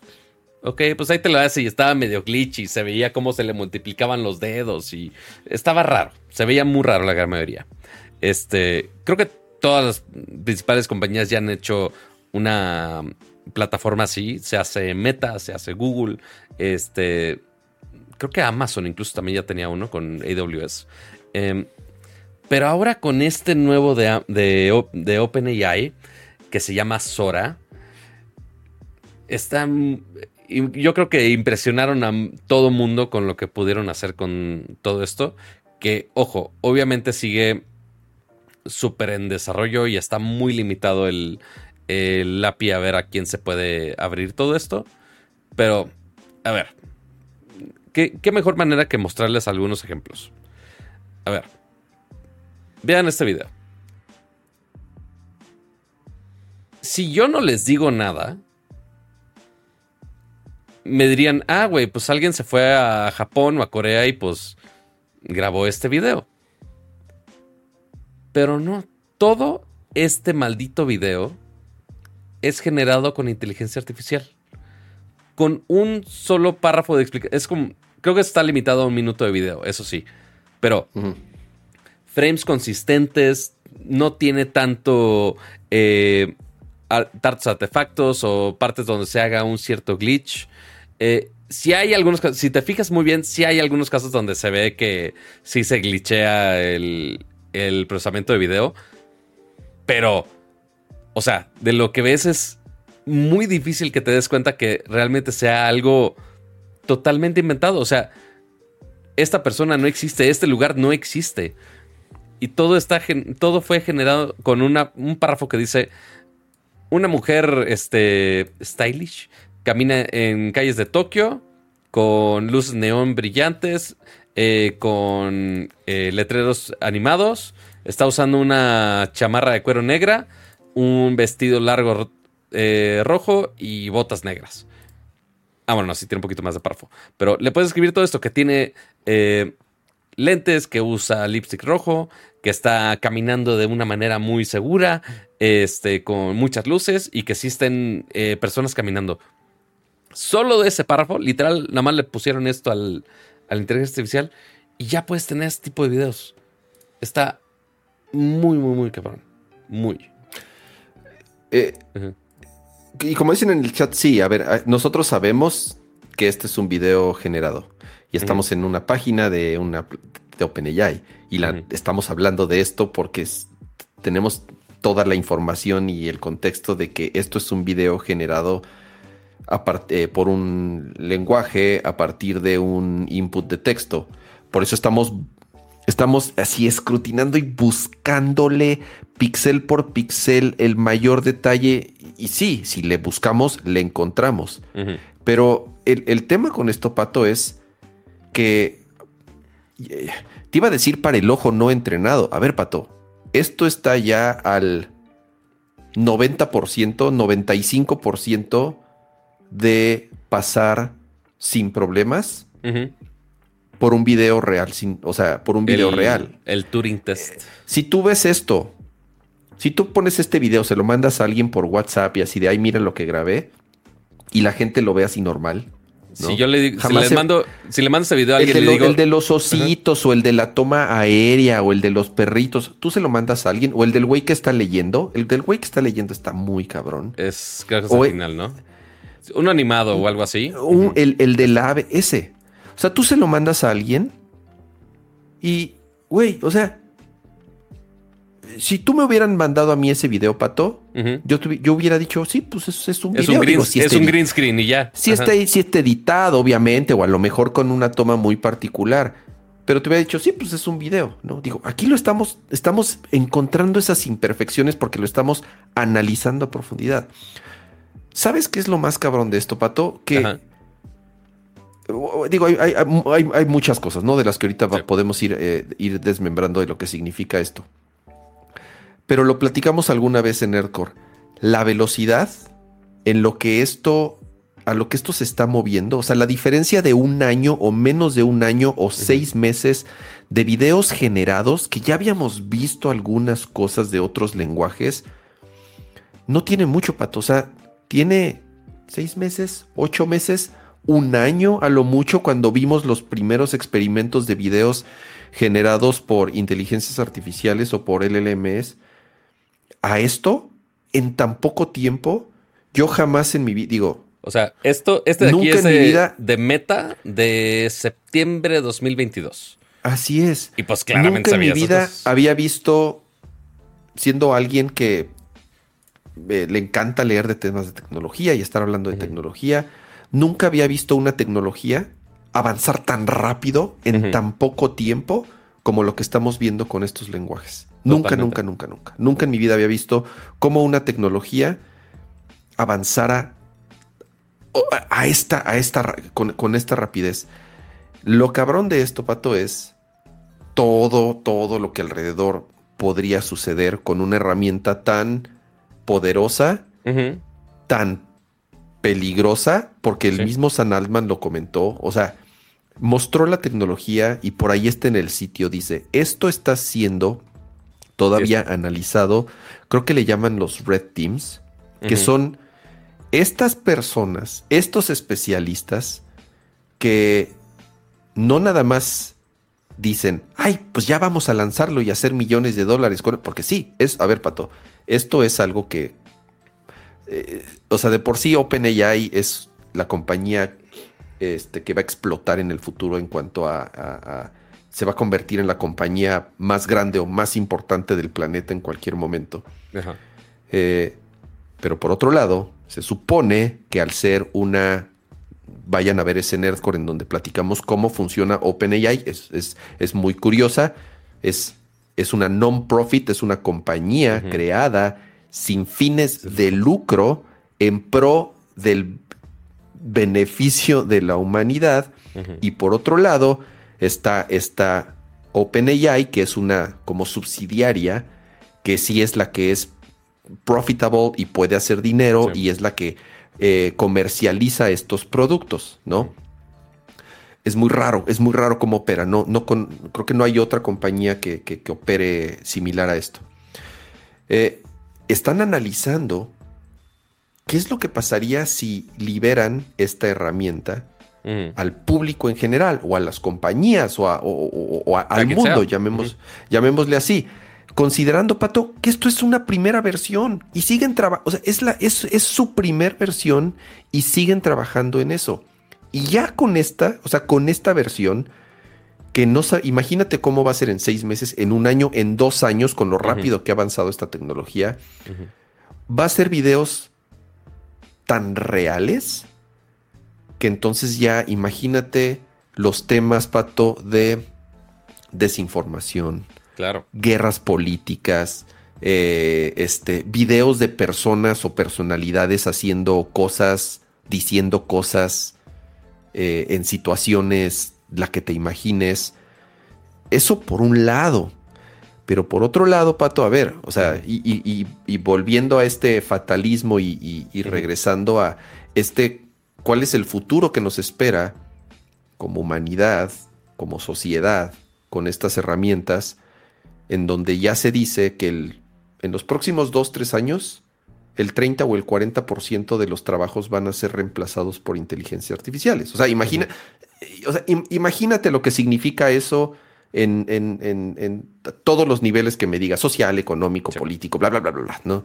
Em, este, imagínate ahora esto, o sea, e- esto lo ves y ya está sustituyendo, imagínate cuántas personas que se dedican a filmar, a grabar, a crear contenido, a Anima- este, Animadores para hacer este tipo de escenas. por animar, a vender, eh, a, a crear stock, por ejemplo. Stock Videos de stock, ¿no? Que es un, güey, es, es, es el trabajo de miles o de, no sé si millones de personas en el mundo, ¿no? Grabar y filmar y vender contenido. Ya no van a ser necesarios porque, Sí. güey, o sea, esto, esto lo puedes hacer con un texto.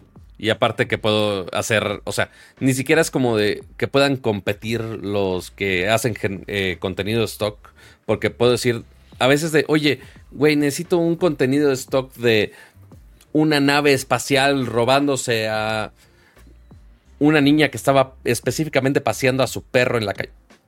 Ok, güey, posiblemente no hay alguien en específico que hizo ese contenido, pero yo puedo literal escribirlo y ya se genera. Entonces no tengo que batallar, simplemente escribo y, y ya está listo. Entonces no realmente ni pueden competir realmente los que hacen este tipo de contenido. Entonces Getty Images, todas las fuentes, todos los negocios de, de distribución de este tipo de contenido, pues sí, básicamente pues sí estarían en muchos problemas. Ahora, si parte, obviamente esto no va a ser gratis, obviamente. Eh, quién sabe hasta qué eternidad luz haya una versión gratis de esto. Y que por eso también está limitado a un minuto. Porque ahorita como dices, oye, puedo, esta toma sí se ve súper cinematográfica y está limitado a un minuto, pero ya más adelante pues puedo estar haciendo alguna composición, seguramente en algunos años puedo hacer una composición bastante más larga. Incluso alguien hizo, no, no lo he encontrado, pero hay una versión que tiene cortes también. Este, entonces se ve una toma y le pones de, oye, que me cambie de perspectiva y que se vea una toma que cambie a tal cosa. Y también te lo podría hacer. Entonces ya ahí el punto de hacer cortometrajes, de hacer películas, eh, que ya lo puedo hacer en unos cuantos prompts. Eh, Lo, lo que, lo, que, lo que quieras. pato. O sea, aquí eh, va a sonar muy trillada. ¿Cómo no este, voy a querer perritos en la nieve? Exacto, aquí, aquí va a sonar muy trillada la frase, pero aquí, pues la imaginación es, o sea, el qué tan creativo seas con el texto que le, con el, con el texto que le pongas en la cajita, eh, va a ser la manera en la que va a procesar y te va a dar este resultado. Porque en los ejemplos que ponen, está bien cabrón. Dicen, por ahí, eh, genera, genérame una escena de eh, una ciudad en, durante la Primera Guerra Mundial o en, en 1500, o sea, generar contenido que sería imposible, ¿no? Filmarlo, obviamente, porque, porque, porque fue en, en otra época, pero te lo podría, o sea, podría tomar toda la información que existe en Internet para saber cómo era la vida, cómo eran las ciudades, cómo, o sea, como herramienta educativa, está cabroncísima, está increíble, Sí. ¿no? Para poder mostrarnos ventanas, videos de cosas que nunca nos imaginamos o que hubiese sido estúpidamente caro producir. ¿no? Como una, o sea, es como producir, a lo mejor como producir una película de época, lo que conlleva, ¿no? Los sets, los eh, eh, green screen, o sea, pero ahora podrían, podrías generarlo, ¿no? Dándole detalles de qué es lo que quieres. Eh, eh, No sé si- No sé si viste hasta esos que estos aquí que estamos viendo en este momento. Lástima para los que están escuchando la versión de audio. Pero Ajá. digo, hay un montón de videos en la página de Sora, es openai.com diagonal Sora. Eh, tienen muchos ejemplos de cómo funcionó bien, pero en esta parte justamente es de ah, aquí hay algunos ejemplos de cosas que no salieron tan chidas. Entonces aquí de, oye, quiero que estén cinco perritos caminando y se van multiplicando los perritos desde Sí, uno solo. sí, es como se de van acá- multiplicando. este, o el, el balón de básquetbol de, oye, tiene que pasar la red y luego explota. Y no, explota y se multiplica el balón y uno atraviesa el aro. Está ahí Ajá. medio, medio raro. O incluso este, este de la silla estuvo súper impresionante. O sea, está mal, pero todo se sigue viendo más o menos real. Eso es lo que Claro. está cañón. Es, es, es, es- es- o sea, se ve hasta surrealista, hasta parece que fue hecho, hasta parece una escena artística, ya Ajá, sabes. totalmente. Hasta parece un, per- un- un performance eh, hecho a propósito. Y esto es un glitch, esto es un error. Sí. Pero es, es algo. Son de esas cosas que, que es nuevo para mí. O sea, es- Ujú. pocas veces, a pesar de estar tan metido en esto, me impresiono con algo, o sea, ya con temas de tecnología, siempre, siempre es lo mismo, ¿no? Siempre es eh, una versión nueva, algo un poco mejorado. O sea, de nuevo, cómo avanza la tecnología siempre ha sido a un paso al que estamos acostumbrados y honestamente nada nos sorprende, o por lo menos los que estamos muy metidos en esto, no nos sorprende o rara vez nos sorprende. E- Esto, o sea, y, A muchos y podría es- sorprender. está muy cabrón. Está, no tengo de, de nuevo, o sea, hay tantos eh, puntos de vista diferentes con los que podríamos hablar de este tema. eh, pero nada más hablando de la parte tecnológica, si solo nos Ujú. centramos en la parte tecnológica y nos eh, desconectamos un poco de- de- de la parte social este, eh, que esto va a causar. Y- y nunca en mi vida había visto algo así. O sea, pocas veces tengo memorias de acontecimientos tecnológicos que realmente me hayan sorprendido, como lo que está pasando, digo, y porque esto es un poquito nada más de, de lo que está pasando en los últimos meses, nada más, de qué tan rápido está avanzando estas tecnologías. Totalmente. Primero que nada, eh, dice en el chat que aquí estás. Esa es una. este. Y dos, sí, o sea, la cantidad de videos que pusieron aquí el demo. Qué, qué bueno que pusieron tantos demos, la neta. Este, porque todo el mundo está hambriento de, pero ¿qué más puede hacer? Pero ahorita todavía no está liberado al Y viste a Sam, Sam Altman, leí que en Twitter estaba, a ver, díganme qué quieren que Sí. haga. Y entonces estaba recibiendo, Déjalo estaba busco. recibiendo este eh, peticiones Prompts, así de cuál ajá. quieren, como mariachi en Garibaldi, así cuál No, quieren. bueno. Ajá, sí, a ver, échenme sus peticiones. eh, y generando videos ahí en tiempo real. Sí, sí compartió algunos. A ver. Este. A ver. Ah, este, del. El. El Blink Zoo. El zoológico de los padrotes. Con la tortuga que come diamantes. Este. Y mira, esto es un solo video generado por Sora. Con cambios de toma y todo. Entonces ahí está el tigre con sus cadenas gordísimo, el pobre tigre, la tortuga comiendo sus diamantes. Y pues todo eso en una sola toma. Eh, este, ¿qué más? Eh, una carrera en bicicleta en el océano con diferentes animales como atletas. eh, con un, una perspectiva como de dron. Entonces ahí están. Ese se ve bizarrísimo, la neta. Eh, Claro, porque, porque, porque sí es una escena completamente Surreal. surreal, fan- de, de fantasía, ¿no? Totalmente. Y este es, este es el, esto es el encanto de esta, de esta tecnología que no importa, no importa, no hay, no hay, te digo, no hay límites en cuanto al tipo de contenido que puede generar. Puede ser tan real, tan peligrosamente real, como extraordinariamente fantasioso. Sí, o sea, si yo le paso este video a mi mamá de, ah, oye, mira esta receta del puré de papas, seguramente no me diría ni pío. Ya que te das cuenta, es como de, ah, caray, ¿de dónde sacó la cuchara que se generó en su mano? Este, que sale de la nada y después pone el puré de papa y después desaparece la pobre cuchara. Este, Claramente todavía no es perfecto, pero sí está Te digo, muy bueno. está Somos 90, está 90% perfecto, güey. Está 85% ahí, güey. A ver, Ya- eso, eso, es, porque- eso porque- está muy cabrón, güey. ¿Por qué estamos nosotros si puede haber dos Golden Retrievers haciendo un podcast? ¿Quién chingados nos va a querer ver después si pueden ver a dos perritos, ¿no? Hablando, habla. Digo, está bien, ni modo. O sea, a, a todos nos va a tocar que nos reemplace una inteligencia artificial en algún momento. Así es, desde cosas muy realistas hasta cosas más futuristas, animadas, como vimos ahorita el de los animales, esta carrera de drones. Sí hay... e- Este sí dije, eso está feo, pero pues también alguien pidió un hámster encima de un pato dragón.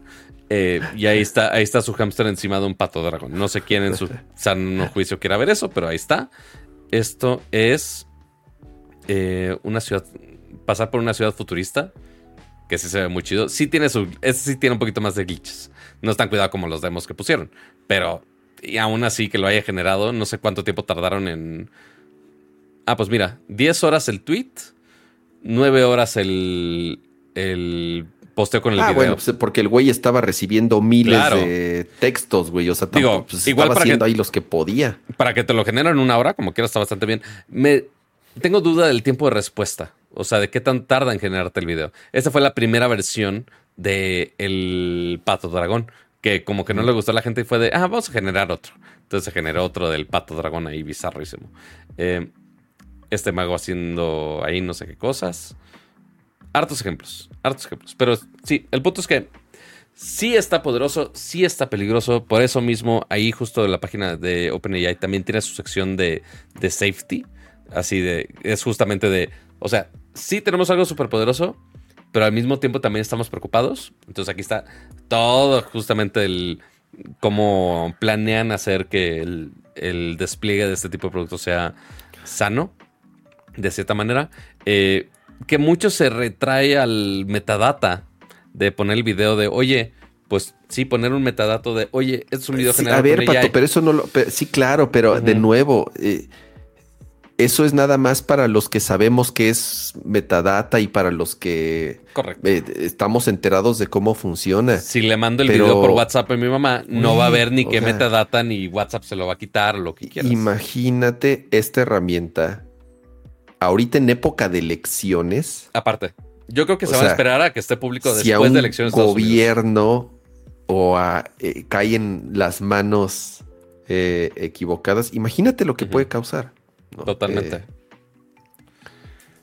Está muy, muy, muy, muy, muy cabrón. Lo de la marca de agua también, o sea, lo de la marca de agua se, se puede quitar. O sea, ese, Sí. es, ese es el tema. Marcas de agua, metadata.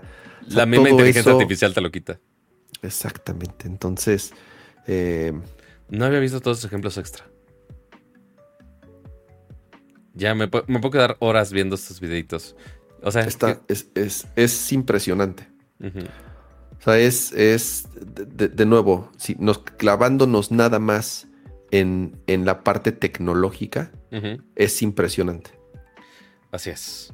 Pero bueno, afortunadamente todavía no está al público.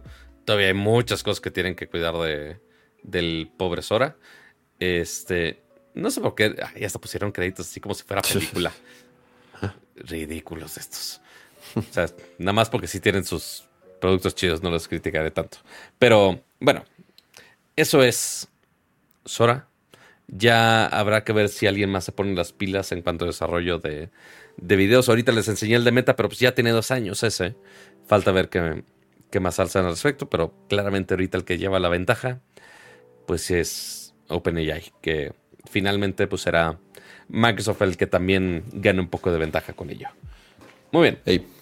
Entonces, eso es lo que tenemos de Sora. Y justo hablando de meta, es hora de que, que Ramsa pueda hablar un poquito de, entre las revoluciones tecnológicas que hablábamos, que ahora hablemos de la otra revolución tecnológica que estábamos hablando, que claramente todo el mundo hemos estado hablando de Vision Pro en los últimos últimas semanas, posiblemente últimos meses. Bueno, pues desde que salió en, en WWDC, eh, pues ahora ya lo tenemos este, disponible para, para todo el mundo en Gringolandia que tenga el suficiente dinero para gastar. Pero alguien que faltaba de probar ese producto era nada más y nada menos que las únicas competencias del Vision Pro. Y estamos hablando de Mark Zuckerberg. Porque eh, resultó que Mark Zuckerberg se, se dio la tarea de probar el Vision Pro y opinar al respecto. Y decir cómo ese producto era mejor o era peor a comparación de su Quest 3. Porque, como sabemos, eh, Facebook pues, son los dueños de. eran los dueños de Oculus. Ya no sé si sigue siendo como una compañía aparte, ya no tengo la menor idea. Este. Pero. Pues ellos son los dueños de los visores y eran los más fuertes en el mundo VR. O sea, si tú piensas, oye, ¿cuál es tu visor de realidad virtual? Es casi casi un monopolio ahorita con, con, el Quest 3. O sea, hay muy pocos competidores que realmente figuren en el mundo de la realidad virtual. Entonces decidió hacer este video donde habla un poquito de su opinión eh, al momento de usar el Vision Pro. Eh, empezando con el simple hecho que es siete veces más barato el Quest 3, pues ok, ahí puedes tener muchas ventajas e intenta presumir de, ay, pues este video lo grabé con el pass-through del, del Quest 3 y es como de, eh, no lo sé, Rick, pero Zuckerberg está convencido de que el Quest 3 sigue siendo un producto superior al Vision Pro. ¿Tú qué opinas de esto, Ramsa? La noticia hizo mucho ruido, sí, obviamente, porque no es tan común que salga Mark Zuckerberg a dar. a, que la competencia hable tan directamente, ¿no? Eh, es, es, es, es, chistoso, ¿no? Es, no es común. Es como, como en los, eh, en los 90 que salía este, la famosa guerra de Pepsi y Coca. Y yo pienso que Pepsi es mejor. Digo, aquí es el mismo caso. O sea, ¿qué quieren que salga a decir? Que o sea, ni modo que diga, no, sí. La verdad sí está mejor el Apple Vision Pro que el nuestro. La verdad sí. La verdad sí nos ganaron. Este, sí, mejor comprensión. A, ver, ¿qué quieren que diga? Ni, ni, ni modo que diga que el otro es mejor que el suyo. Eso por un lado. Y por otro lado está raro. O sea, el Meta es un gran producto. Es mucho más exitoso que el Apple Vision Pro. Lleva más tiempo en el mercado. Cuesta mucho menos tiene sus usuarios cautivos, ¿no? Estuvo muy raro. Es, ese tipo de cosas que, como por qué saldrías eh, a declarar. ¿Cuál era la cuál, cuál fue la intención? No sé, se me hizo muy chistoso. ¿Cuál era la intención de salir a declarar que sí, ya usé el producto, pero el nuestro es mejor? Esto estuvo muy extraño y es obvio. A ver, te, repito, ni modo que diga que no, ni modo que diga, ni modo que diga que el, que el otro es mejor que el, que el suyo. Entonces, a ver, son productos muy diferentes. Que también eh, lo, hizo un poco mal por el simple hecho que lo comparó con el Quest 3. Lo debió de haber comparado realmente con el Quest Pro. No, porque ya lo mataron. Exactamente, es como de, ah, güey, ¿cuál es el otro visor mamilas que tiene Meta? Pues era esta cosa, el Quest Pro, pero que ya lo mataron. Ya no debe... Ah, ¿lo siguen vendiendo? O sea, ya, lo siguen vendiendo, pero ya no, a lo que voy es ya... Lo que haya de stock.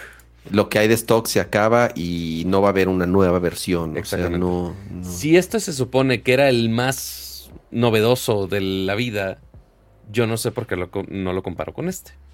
Pero bueno. Este, sí, comparándolo con el de entrada, pues obviamente dijo, ay, pues sí, sí es más barato. Y ahorita, pues sí, claramente eh, Zuckerberg tiene la ventaja de que mucho de la librería de juegos de VR sí están en el MetaQuest. Y pues Apple es su producto de primera generación. Entonces, apenas algunos juegos están integrándose al Vision Pro y que, ojo, Vision Pro pues no es para juegos, principalmente, pero pues ya tienes mucho soporte. Y Apple la jugó muy bien de, oye, no queremos que desarrollen todo desde cero, vamos a poner al menos las versiones de iPad. Y ya poco a poco vayan a llegar las aplicaciones eh, diseñadas directamente para Vision Pro. Hasta TikTok ya dijo, ah, pues ya hicimos el nuestro. Eh, entonces ya puedes ver TikTok en tu computadora espacial de 3.500 dólares. Si eso es lo que realmente quieren hacer de sus vidas. Pero ya lo pueden poner en un espacio fijo de su casa. Em, y pues, sí, o sea, ¿qué van a hacer después? Me interesaría que Zuckerberg quiera hacer una, otra vez una competencia realmente pro a ese nivel. Eh, no, lo veo, no, no creo, Pato, porque siento que ya. Siento que ya se segmentó el mercado. O sea, siento que Meta lo hizo muy bien. Popularizó su visor. es, eh, tiene un buen costo. Yo he pensado dos, tres veces comprarme un Quest 3. ya, vi que, ya vi que ya lo venden en, Amazon México. Está un poco caro. La verdad, por eso no lo, no lo he querido comprar. Está un poco caro. Eh, el, el Apple Vision Pro sigue siendo apenas primer generación.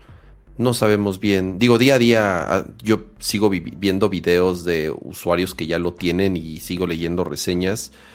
Y, he visto cosas muy cool de aplicaciones y cómo la gente lo está utilizando.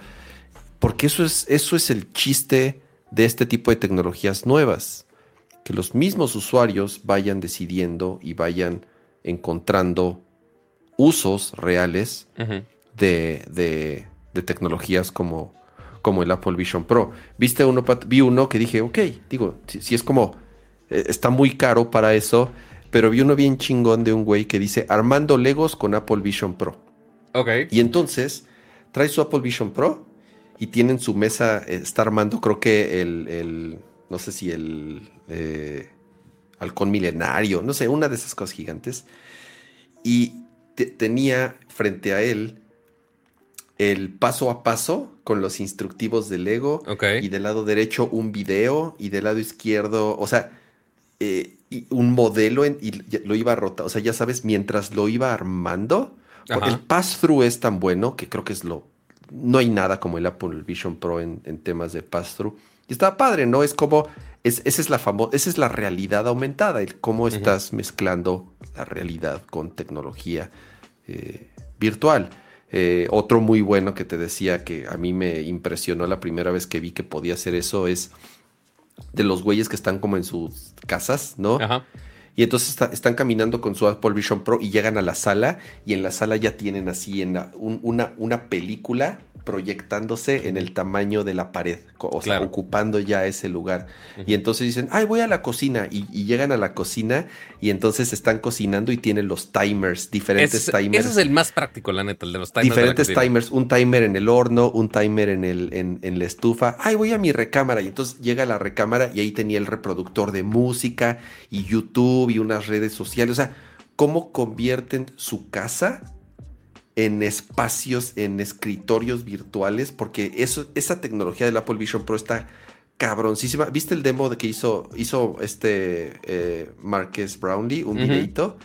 Dice, estoy, que el güey dice, estoy impresionado cómo funciona este, el cómo se anclan, cómo se quedan las aplicaciones y las ventanas. Y entonces el güey está en el estacionamiento de un edificio y pone una ventana pone una, un browser o no sé qué hace, lo pone así como al lado de un coche. Dice, lo va a dejar aquí. Y entonces el güey se mete al edificio, sube unas escaleras, se va por otro pasillo. Ese, ahí está el video. Ahí, ¿Lo puso en el estacionamiento? ¿Ahí queda? Lo puso ahí en el estacionamiento, se mete. Voy a adelantar un poquito. Se va, ajá, se mueve, bla, bla, bla. Regresa, se asoma por la ventana y sigue ahí la aplicación exactamente en el mismo punto donde la dejó y ya la puede seguir manipulando. O sea, cómo la gente ha utilizado el Apple Vision Pro para crear diferentes escritorios y espacios en diversas habitaciones, dependiendo de qué es lo que quieran tener en cada lugar. Eso está bien chingón. Lo que todavía eh, no, no, sabemos es eh, como que todavía no está hecho para estar pasando eh, ventanas y aplicaciones de espacio a espacio. Porque está hecho para que estés en un lugar fijo y ahí montas todo tu changarro. Entonces tú tienes alrededor de, oye, quiero poner mi PowerPoint aquí, mi Spotify acá, y ahí queda. Pero si yo me voy y prendo mi visor, eh, pon tú, me fui a la oficina, oye, pues, ¿dónde quedó todo mi entorno? Ah, se No. resetean. Ajá. Ah, porque pues está anclado a tu casa. Entonces técnicamente no estás siguiendo la misma experiencia. Eh, y algunos casos donde no sabemos así de qué tanto puede mapear. O sea, aquí en este caso pues mapeó el estacionamiento y pasó todo ese tiempo y pudo anclarlo otra vez.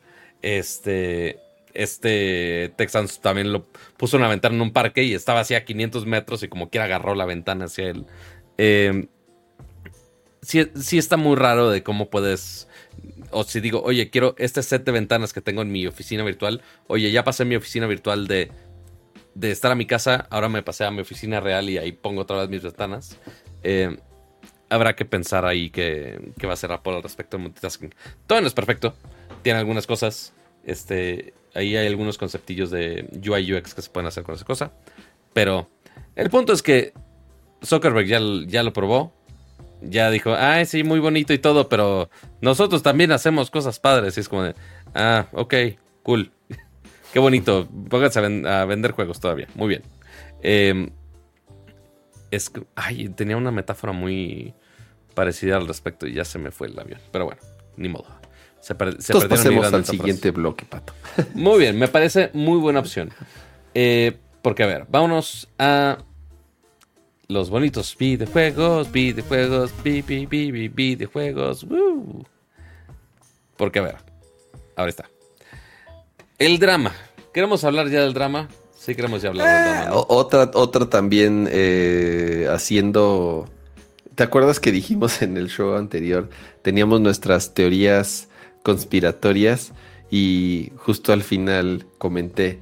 Y si todo esto que dijimos no fue más que eh, pura. eh, eh, ¿Cuál fue el término que escuché? O sea, que obviamente todo lo que íbamos a decir no iba a ser, todo lo que habíamos predicho no iba a ser verdad. Y Eran a- hipotéticos. Exacto, iba a ser hipotético y fue exactamente lo que pasó. O sea, nos eh, digo, no es que hayamos equivocado en toda la predicción, pero tal vez habíamos eh, hasta cierto punto exagerado de, de qué tantas noticias iban a dar y qué es lo que iba a pasar con el futuro de Xbox. Y a ver, Pato, eh, aquí se aplica la de pudo, pudo ser un mail, ¿no?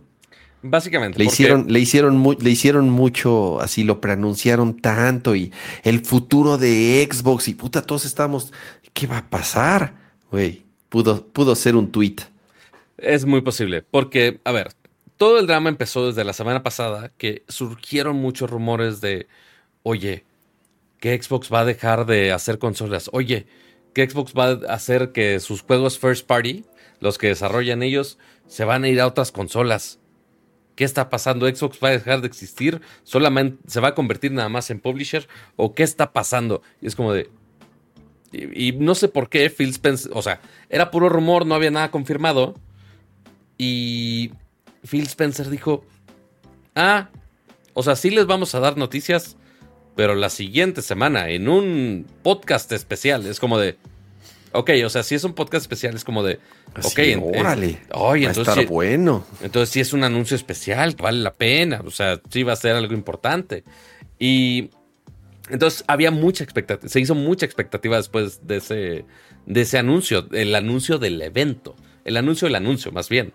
Eh, entonces todo el mundo empezó a especular de, oye, pues, ¿qué podría ser? ¿Qué, ¿Cómo lo van a adaptar? Sí, no, que si van a traicionar a los fans de Xbox que eligieron comprar una consola o no, ¿qué va a pasar? Game Pass. Fue muy light. Todo lo que dijeron fue bastante light. Eh, o sea, sí, obviamente di- dijeron, sí, Game Pass eh, le va increíble. Sí, sí queremos vender más juegos en más lados. Básicamente dijeron, queremos más dinero. No- lo esperaría de cualquier empresa, obviamente. Eh, y lo, lo único que sí fue noticioso y que fue de, ah, ese número sí está chido, es que ya tienen 34 millones de usuarios de Game Pass. Lo ahí cual está, ahí está, es lo que te digo. Sí, sí, sí, ese es donde, ahí es donde está la pasta. Así es. Y también recalcando de, oye, pues, básicamente dijeron, ya compramos tanta madre. O sea, entre Activision Blizzard, que si eh, todo lo de King, que son de móviles, Minecraft y demás este, productos y servicios, Bethesda y todos los demás estudios, pues desde el inicio todas esas ya daban servicio y ya daban juegos para otras plataformas. Porque todo el mundo estaba escandalizado de cómo que Xbox va a tener juegos exclusivos para otras plataformas. Es como de, güey, Minecraft es, la rompe en todos lados. Está en, está en Switch, está en móvil, está en todos lados. O sea, y lo dijo Phil Spencer, fue de, ah, pues sí, ¿verdad? O sea, eso ya estaba. Eh, ahora que tienen Activision, pues, güey, Call of Duty ya está en todos lados. Eh, el Scrolls ya está, eh, está en todos lados. O sea, realmente no había un, nada nuevo al respecto. Ahora, ya que compraron Activision Blizzard, ya están integrando de los productos que ya estaban disponibles para más consolas. Ok, claramente los van a integrar más a Game Pass. El primero de ellos va a ser Diablo 4, que va a estar para los 34 millones de usuarios de Game Pass a partir del 28 de marzo. Lo cual está chido. O sea, si ya tienes Game Pass, pues ya te incluye el juego, lo cual está cool, que es parte del plan de Xbox de haber comprado tantos estudios. Tiene todo el sentido, no fue nada raro, es nada más de. Era cuestión de tiempo que iba a pasar eso. Em, lo único que sí dejaron en misterio fue eh, Phil Spencer dijo: Vamos a tener cuatro juegos de, de desarrolladores de, de parte del grupo de Xbox que van a estar distribuidos en otras plataformas. Y ya. Pero dijeron, no, ahorita no les vamos a robar el ruido este, a los developers, que cada quien anuncie por su lado cómo se va a distribuir. Eh, que ya se filtraron los juegos. Algunas cosas sí. Eh, decían eh, Hi-Fi Rush, lo comentamos desde, la semana pasada. Eh, ¿Cuáles eran los otros? Todo empezó por ese. Exactamente. el, de los, el de los piratas. Uh, sea of Thieves. Ajá, así es, Sea of Thieves. Eh, y pero es que justamente ahorita estoy buscando la lista de los, de los otros juegos. Pero es Hi-Fi Rush, es Sea of Thieves, Pentinent es y eh, Grounded. Ah, Hi-Fi Rush, Pentinent, Sea of Thieves y Grounded, ¿no? Ahí está, así es. Que eh, estaba raro porque lo vi en, esos, filtrados los vi en un tweet, muchos medios los no han agarrado. Eh, el tweet original donde vi esa disque filtración eh, decía fuente de Verge. Sí, es este, fue, del reportero que cubre todo lo de Microsoft, que se llama Tom Warren. O sea, sí. Tom, Warren, pero... Tom Warren es el que cubre Microsoft y Xbox en, en Diverge y él fue el que dio la lista y la dio la semana pasada. Eh, todavía ni siquiera era lo del evento y él ya tenía los cuatro juegos que se iban, que, que, iban a hacer. Exactamente. Entonces, están esos. Eh, aunque Phil Spencer no lo aseguró así grabado en piedra, pues bueno, de los leaks dicen. aunque sí le preguntaron, bueno, Starfield y Indiana Jones, y el güey dijo, no, no, no, ni Starfield ni Indiana Jones. Que eso sí son como los más importantes tanto del año pasado como de este año que van a tener de, de first party y exclusivas de las de las AAA o como le quieran llamar. Y estos juegos que van a ser los primeros que van a ser multiplataforma, yo creo que es más bien como un pequeño experimento, a ver cómo les va. Similar a lo que te acuerdas, Pato, cómo empezó PlayStation cuando empezó a sacar los juegos en PC el primero fue. Eh, ¿Cuál fue el primero, Pato? No Horizon. no, pero, pero Death Stranding no es, no es first party como tal, no es de Sony, no es de Sony, es de Konami, sí, hecho en, en, conjunto con Sony, con cierta exclusividad durante un buen rato. Pero el primer juego first party de PlayStation que salió en PC. Days Gone. Fue de. Ok, Days Gone, el de los zombies? Creo que sí. Sí, de lo que veo aquí en el timeline, creo que sí fue Days Gone. O se me murió Ramsa. Espérame, espérame. ¿Qué pacho aquí? Yo dije, ay, pues no me responda, está bien. Pero a ver, espérame, sí se, se nos cayó el pobre Ramsa. Pero a ver. Mientras se vuelve a unir, mi estimado, no sé qué pasó.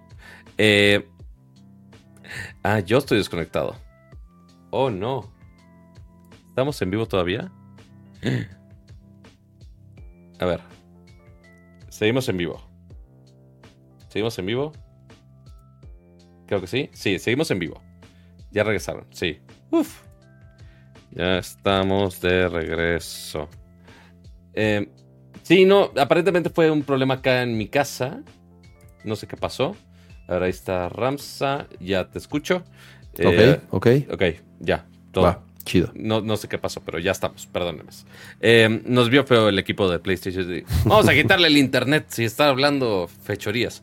Pero sí, eh, pues sí, ya PlayStation ya tiene muchos años que ya está eh, distribuyendo juegos en PC y que claramente pues les va mejor. O sea, finalmente es, Claro. como lo dijimos desde el inicio, pues sí son más juegos que ya están desarrollados. Es invertirle un poquito más y que ya con eso ya puedes sacar bastante más varo de una inversión de desarrollo bastante grande. Eh, Pablo, y al parecer, sí, ahí está en Diverge, publicaron una entrevista que hicieron con, con Phil Spencer después del el podcast que transmitieron donde dieron estos anuncios.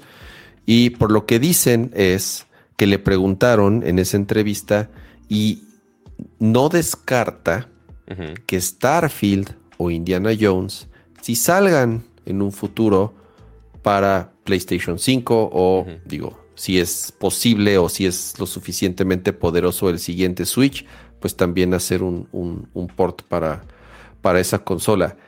De nuevo, apenas eh, le van a medir el agua a los tamales, van a ver qué tanto venden, pero la verdad, eligieron títulos que yo no creo que vendan mucho. O sea, sí está bien que quieran probar, pero hubiese estado mejor que sí lo hicieran con, Con algo un poquito, sí, con algo un poquito más arriesgado o no tan, o no tan viejo.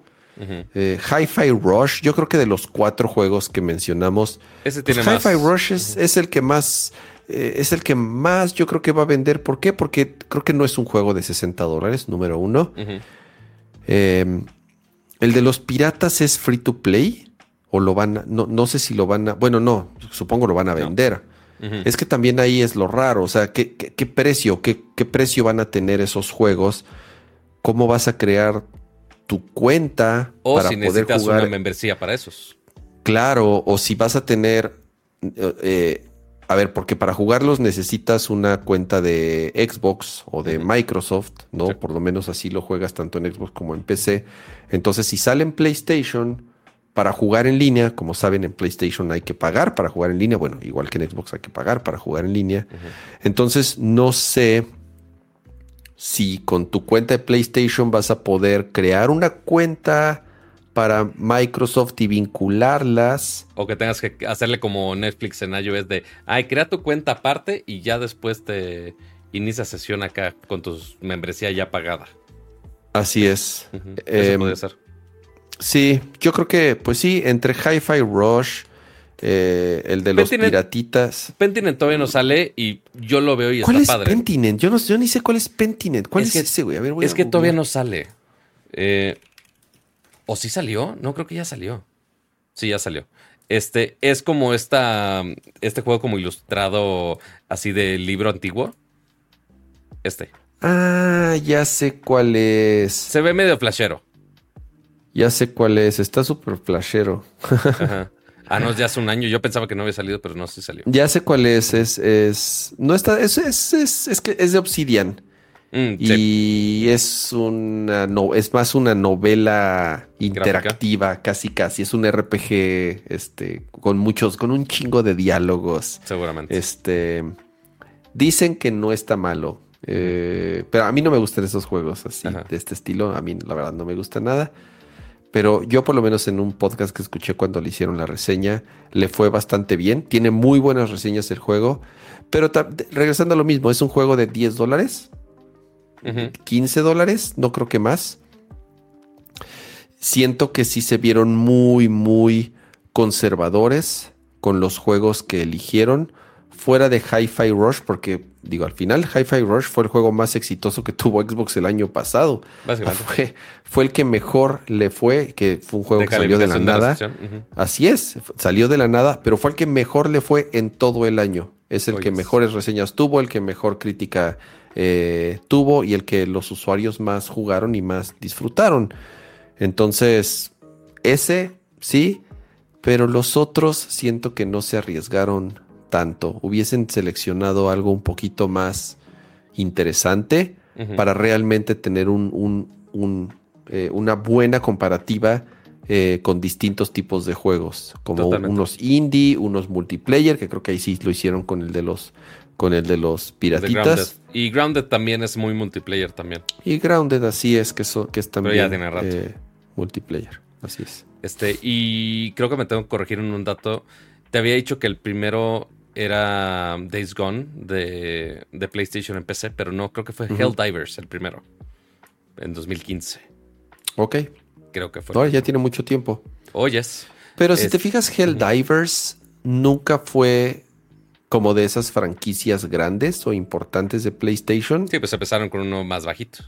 Así es, pero de los, de los conocidos ya, de los buenos. Helldivers. No sé si fue. Everybody's Gone to Rapture, Guns Up, Después ya Horizon Zero Dawn, que es Horizon. Creo que, creo que podríamos decir que Horizon Zero, eh, Zero, Dawn fue el primer importante de esos first party de PlayStation que son muy exitosos y fue el que más ruido hizo cuando anunciaron que iba a salir en PC. Yo, yo sí considero, a pesar de que salieron estos previamente, yo sí considero que Horizon fue el, el, el que realmente con el que realmente se dieron cuenta que si seguían sacando estos juegos, como lo hicieron después con Spider-Man, con God of War, con The Last of Us, iban a ganar mucho más dinero poniéndolo en PC. ¿no? Pues, pues, y de eso se trata, a ver, pues de vender más, no de, no de vender menos. Entonces, esa es, la parte esa es la parte de los juegos. La, la, otra parte que también preocupaba a muchos es de, oye, ¿las consolas qué? ¿Sí va a haber consolas? ¿No va a haber consolas? Y pues digo, no se acuerdan, pero eh, Xbox League New Consoles. Eh, hubo una filtración hace algunos meses eh, donde pues ya hasta estaba el, diseño de las nuevas consolas. O sea, ya habíamos visto justamente este diseño como de cilindro. Ya habíamos visto todo un PDF con, con esto. de este y la siguiente consola tipo Series S. Eso ya lo habíamos visto.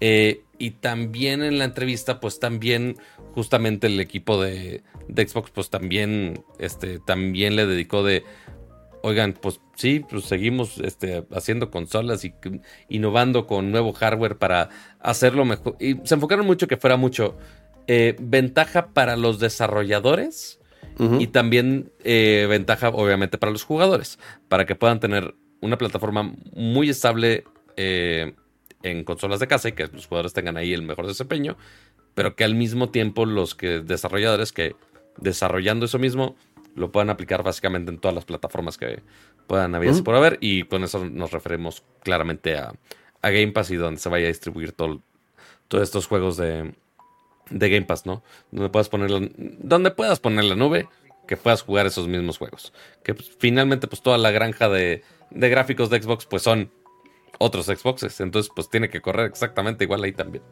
Básicamente. Así que todavía tenemos eh, consolas de Xbox para largo. Eh, bueno, ¿qué tan largo? Pues quién sabe.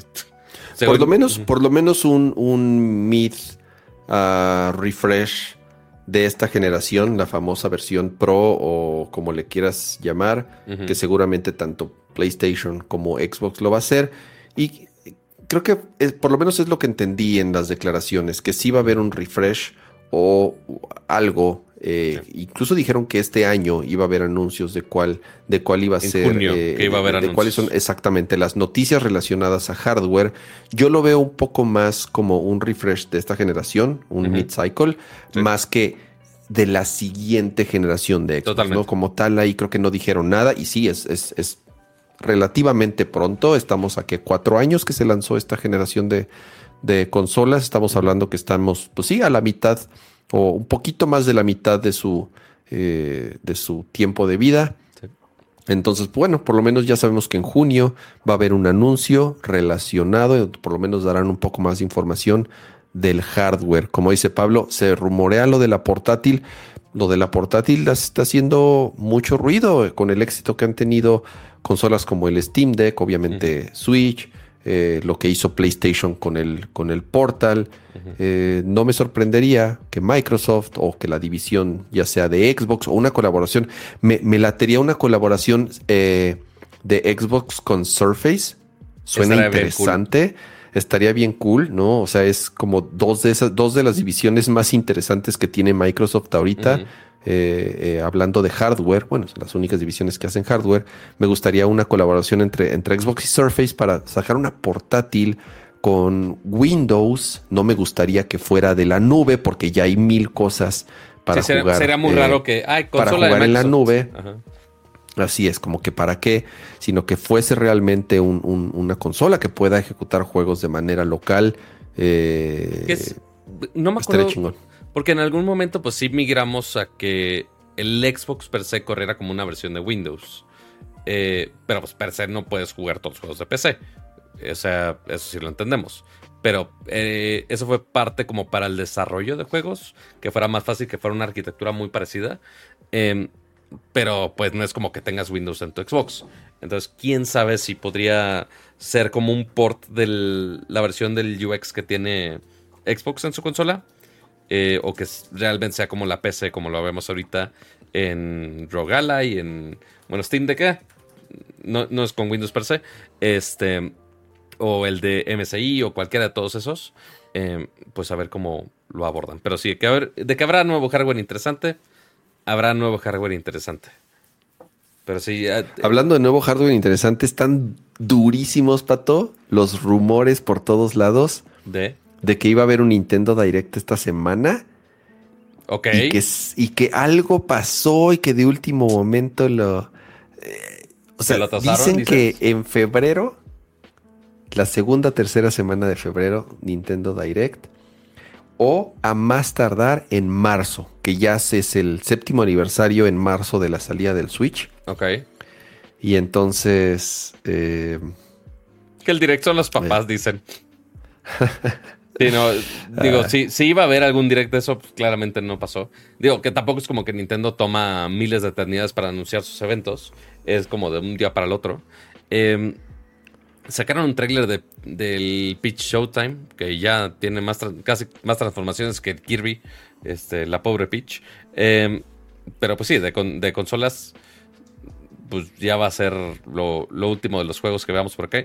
Eh, ya habíamos platicado el stream pasado de, oye, pues todo el mundo está esperando a sacar sus juegos para después de lo que se... Más bien, si tienen algo así de sacarlo ya, sacarlo antes de que salga el, posible siguiente Switch, pero pues también eh, pues se tienen que poner todo el mundo al tiro para que cuando ya salga el Switch, que ya puedan adaptarse a todo lo que pueda ofrecer la siguiente consolita de Nintendo. Pero habrá que esperar todavía a ver qué sale al respecto. Eh, del otro lado, eh, digo, uno que claramente quiere sacar más dinero de sus juegos, pues es Xbox. Pero también PlayStation, eh, pues quiere, eh, pues hacer dineros, ¿no? Y... Sí, un, update rápido fue los resultados que dieron de este último cuarto.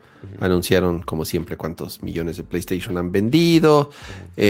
bajaron un poquito los números y lo que ellos y lo que ellos dicen es que ya están llegando, dice, ya estamos llegando a la a la etapa final de la cosa. No, no lo creo, más bien están llegando como a la mitad de vida, que es lo que les decía, pues apenas van cuatro años. Y, la noticia es que no habrá lanzamientos importantes sino hasta marzo del año 2025. Eh, y hablando de lanzamientos importantes a First Party, AAA, de esos, de los estudios principales que tiene, que tiene Sony. Y pues sí, como, como lo platicábamos la vez pasada, Pato, para este año no ha habido anuncios. No, yo vuelvo, mi teoría sigue siendo la misma. Nadie se quiere poner a los madrazos con Nintendo este año. Porque si sí, o sea, si Nintendo sí saca la consola nueva este año, que todo apunta a que sí, eh, van a dominar el año y se va a convertir en, o sea, todo mundo está, todos estamos esperando el, el, sucesor del Switch. Entonces, creo que todos están esperando a ver cómo Nintendo mueve sus piezas para entonces el año que entra, entonces sí, vamos a aventar nuestras eh, fichas fuertes para que, se armen los, los madrazos chidos, porque ahorita este año vamos a, guardarnos nuestras cartas y ver qué es lo que va a hacer Nintendo.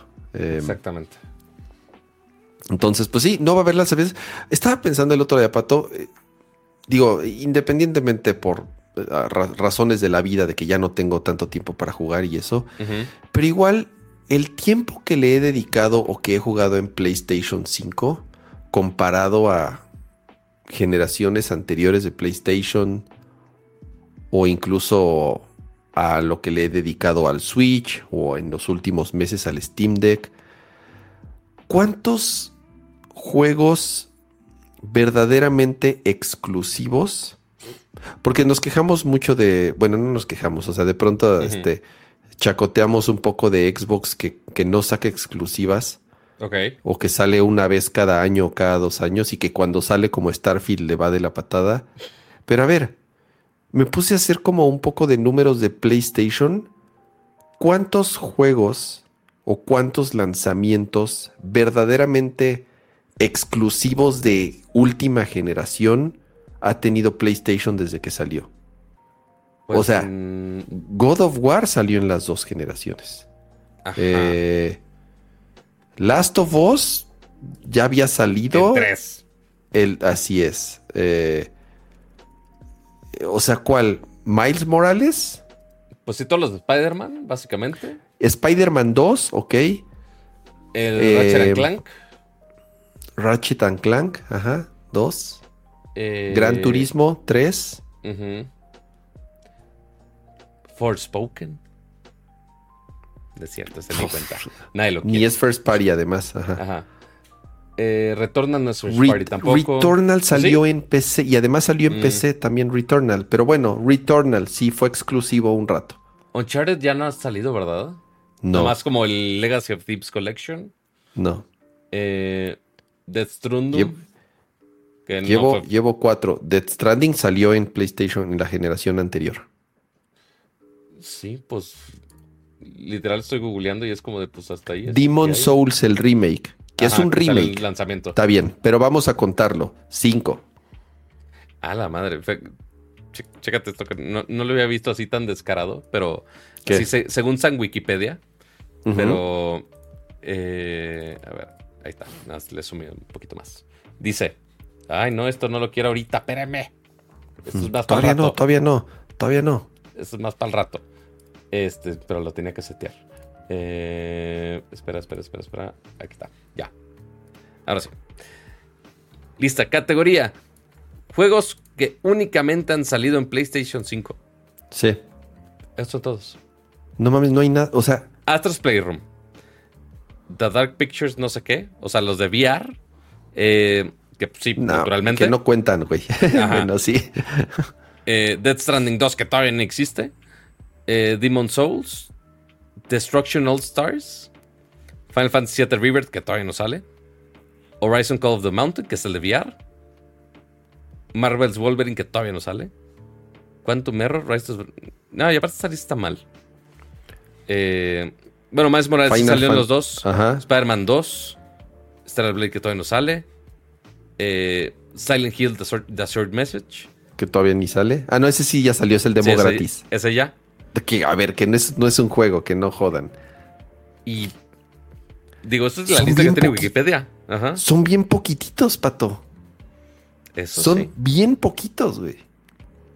Oh, sí. O sea, así que tú digas que, que el Play, que, para el PlayStation, 5, todo el potencial que tiene y, y digo, muchos han salido también para PlayStation 4, muchos salieron para las dos generaciones de los importantes, como, como, como Spider-Man, como God of War, eh, como lo hizo ahora, digo, como Last of Us. Pero así que tú digas, ¿cuántos son exclusivos de Play 5 y que realmente le esté sacando provecho a la consola? No, ¿eh? Helldivers 2 salió en PC también. Exactamente. ¿no? Sí, o sea, realmente no ha habido tanto exclusivo de PlayStation 5 como uno hubiera pensado. Por más No, que se han no, sacado exclusivas chidas como. O sea, porque también digo, ahorita también esa lista se- en algún momento pudo haber estado más amplia por el simple hecho que God of War y algunos juegos que, ok, nada más estaban en Play 5, pero después de un rato, pues salió la versión de PC. Entonces ya se quitó como esa exclusividad temporal. Entonces ya ahorita, en este momento, pues realmente son pocos. Y sí, ¿cuánto tiempo tardarán para que Spider-Man 2 salga en PC? Pues sí, es, es cuestión de tiempo. Si salió el primero, si, lo- si salió Miles Morales, En cualquier momento sale el 2, claro. es muy posible. Exactamente. Pero está bien, yo no tengo problema que salgan en PC. Está bien que salgan en PC. ah, sí. Lo que, lo que yo siento y lo que he notado es que no he aprovechado realmente esta generación mucho. O sea, la cantidad de juegos de esta generación, hablando del PlayStation 5, no estoy diciendo que no haya juegos, pero que sean, te digo, exclusivos, no. Hay muy poquitos, Ujú. ¿No? Oh, que sí. está bien, o sea, no es queja, insisto que, porque también es lo que está, es- eh, eh, yo, yo he dicho que qué bueno que salgan los juegos en otras plataformas, así lo jugamos en donde más fácil se nos haga o además pues, más gente lo va a jugar. Y Microsoft también lo hace y lo va a seguir haciendo más y el único que no lo va a hacer es Nintendo, ¿no? Ya sabemos que, que Nintendo que Nintendo lo, este, pues no, no, no lo va a hacer nunca. Eh, pero sí, la otra vez me, me vi, vi mi colección de juegos y dije, dije así, de, bueno, pues sí. Y haciendo comparativas con PlayStation 4, con PlayStation 3, o sea, la cantidad de juegos exclusivos que había era muchísima. Y ahora no, casi no. Casi Oh, no. sí. Pues, ya pusiste la lista, o sea, y llevamos, y llevamos cuatro años de PlayStation 5. Tampoco, tampoco es que sean, que sean muchos, ¿no? Así es. Eh, es que en esa, pues sí, es que COVID, co- pues sí, al parecer, o sea, ya lo dijeron un par de veces en el chat, pues al parecer, pues sí, de eh, COVID y pues prácticamente perdimos, digo, no sé si ya- llamarle perdimos dos años de desarrollo, ¿no? Sí, no, totalmente. O sea, claro que afectó. Y más cuando fue en medio de la pandemia, cuando salió la nueva generación, pues sí frenó todo. Eh, y más Pero ahorita todos que. podemos trabajar en nuestras casas, Pato, y somos más rápidos y eficientes. ¿Me estás diciendo que eso no es cierto? O sea, sí, pero después del tiempo de transición de que la gente se adaptara a que trabaje remoto. O sea, sí, ¿cuánta gente de empresas de tecnología no trabaja remoto ahorita? Por eso, y digo, también ahorita las empresas de tecnología en general no la están. No lo están. Iba a decir, no la están pasando tan chido, pero realmente no es como que la estén pasando tan chido. Más bien en todo el mundo de- con despidos de todos lados para sacar más ingresos de cierta manera. Es como de, eh, pues no. ¿Qué hacen? Ah, porque ese es el- otro tema que nos faltaba de. Ay, eh, Embracer Group. eh, que no sé cuántos decenas de proyectos ya dejó cancelados por andar despidiendo gente y que todo por darle prioridad a los inversionistas y que no pierdan dinero. Entonces, toda la gente que estaba haciendo proyectos que posiblemente estaban muy chicones, pues Embracer dijo: Nel, adiós, queremos dineros, no queremos gastar en empleados. Entonces, a como van, van a terminar sacrificando a todos los empleados y todos los proyectos que tienen por ahí. Entonces, esperemos no. Esta es impresionante. Ya lo hemos hablado varias veces de la cantidad de despidos que se han dado en la industria de los videojuegos, en, en general en, en todo el mundo, pero hablando de tecnología y videojuegos, que es de lo que estamos hablando ahorita, en los últimos meses ha sido exagerado. Eh, todavía hace poquito lo platicamos, el de Microsoft, casi 2.000 empleados. Eh, estuvo, está, está, eh, son muchas cosas las que están pasando ahorita. También todo lo que está involucrado el tema de desarrollo de videojuegos. Así es. Em, Nopalito, Pato, ya casi nos dan las, nos- las 12. Nopalito, Vámonos. Ya para ir cerrando el changarro. No, palito, no, palito, está bailando el no, palito. A ver, Ramsa. Tengo miedo. Por, ver, un- dime. por una sencilla razón. Solo deja, escribo aquí. Helldivers. Divers. Divers 2. Ahí está. ¿Qué estuviste jugando esta semana, mi estimado Ramsa? Helldivers 2. wow, qué sorpresa. Y no tanto, eh, la, verdad no tanto. He tenido tres, como tres sesiones solamente. Duda, todas con mis. ¿Le puedo dale, sí, sí. Ok, ¿le puedo picar y no, rompo nada?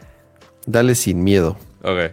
Eh, he estado jugando con mis amigos, cosa que, que, extrañaba. Tenía rato que no me conectaba o que no encontraba un juego en donde nos volviéramos a, jugar, a juntar como, como en los buenos eh, eh, épocas de Destiny. y, aparte es el encanto de este juego. Este juego, a pesar de tener un modo single player, este juego está hecho para ser un multijugador. Y sí te puedes unir a partidas multijugador random y, lo que sea.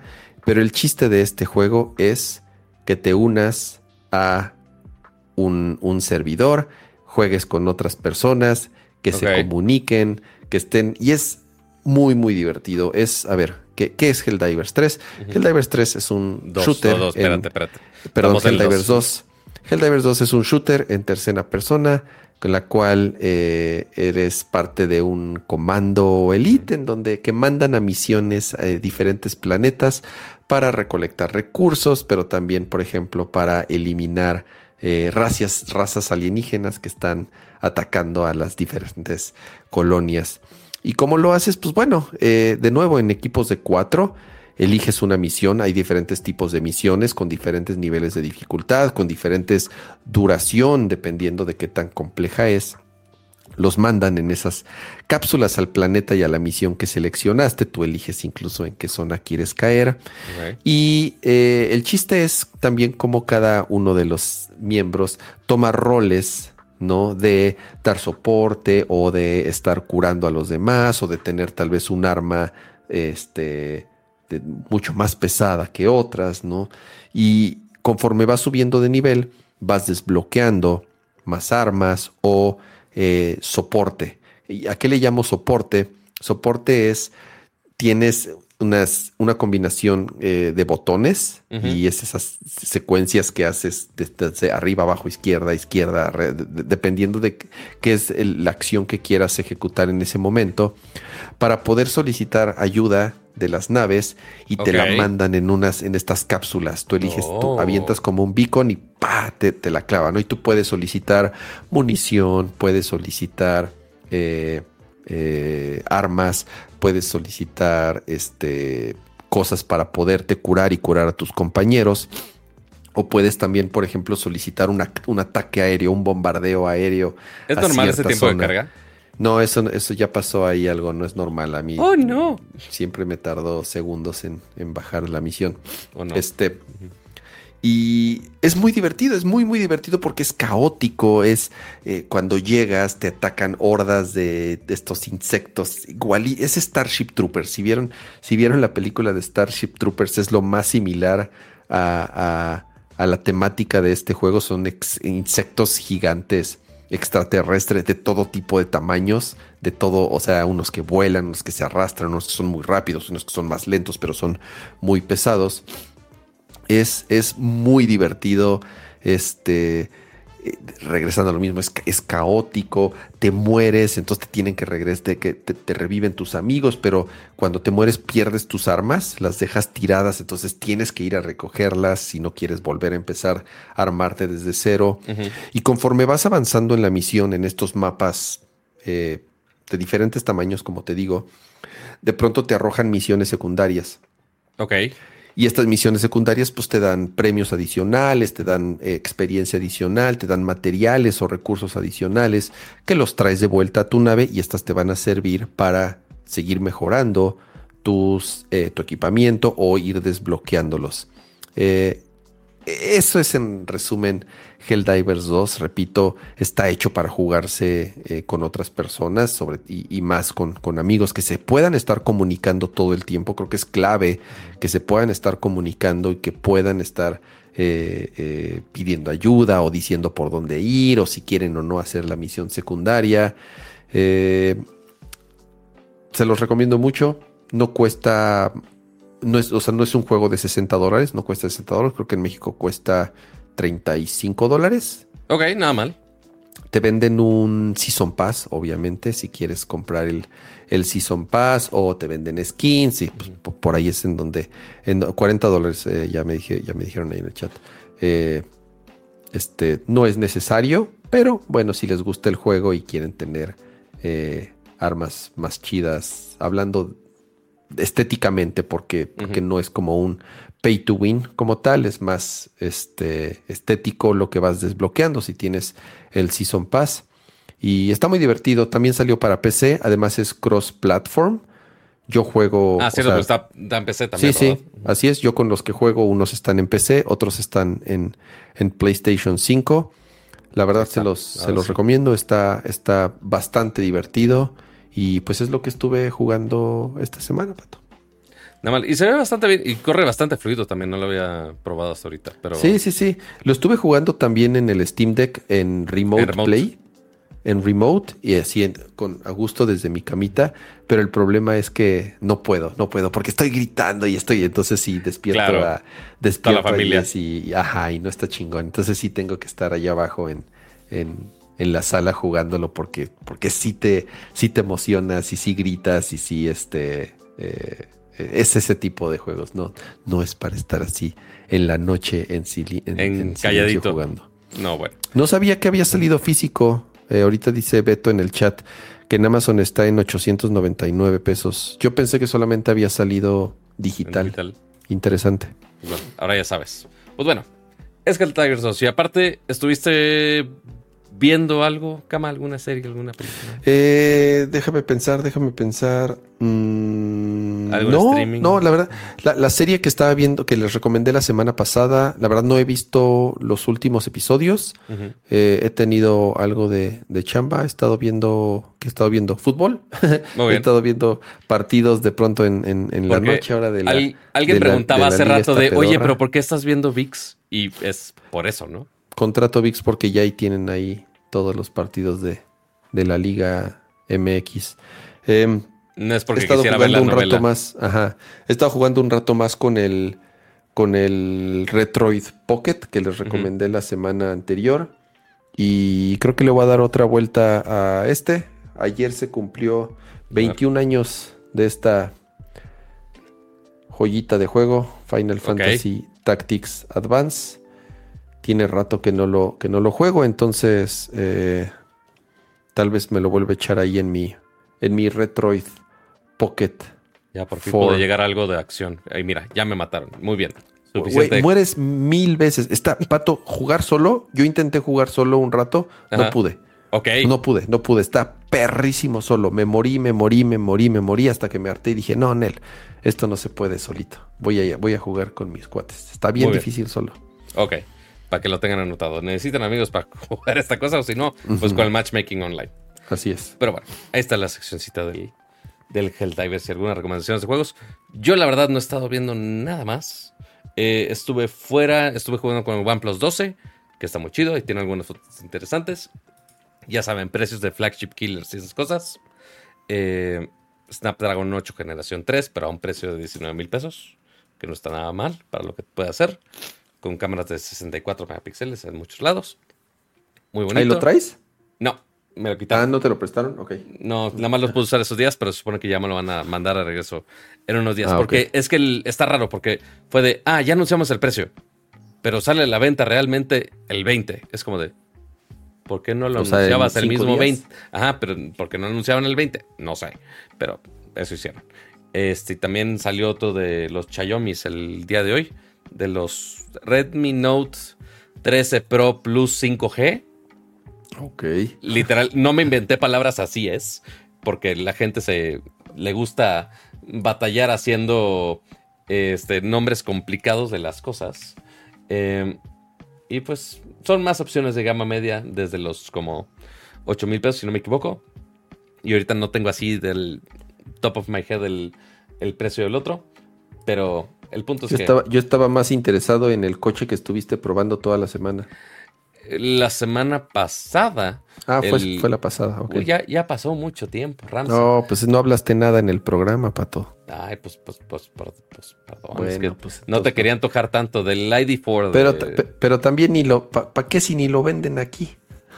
Correcto. Sí, o sea, me pusieron a probar coches eléctricos muy bonitos y todo, pero pues no los venden aquí. Entonces, como de, ajá, y queremos que la gente lo compre, que lo vea y se le antoje, o que, ¿para qué es esto? No sé, es, muy, es muy raro este, cómo funciona eso. Pero bueno, es parte para probar la tecnología que pueden tener. Y digo, ya pude manejar uno en México, lo cual es gran señal.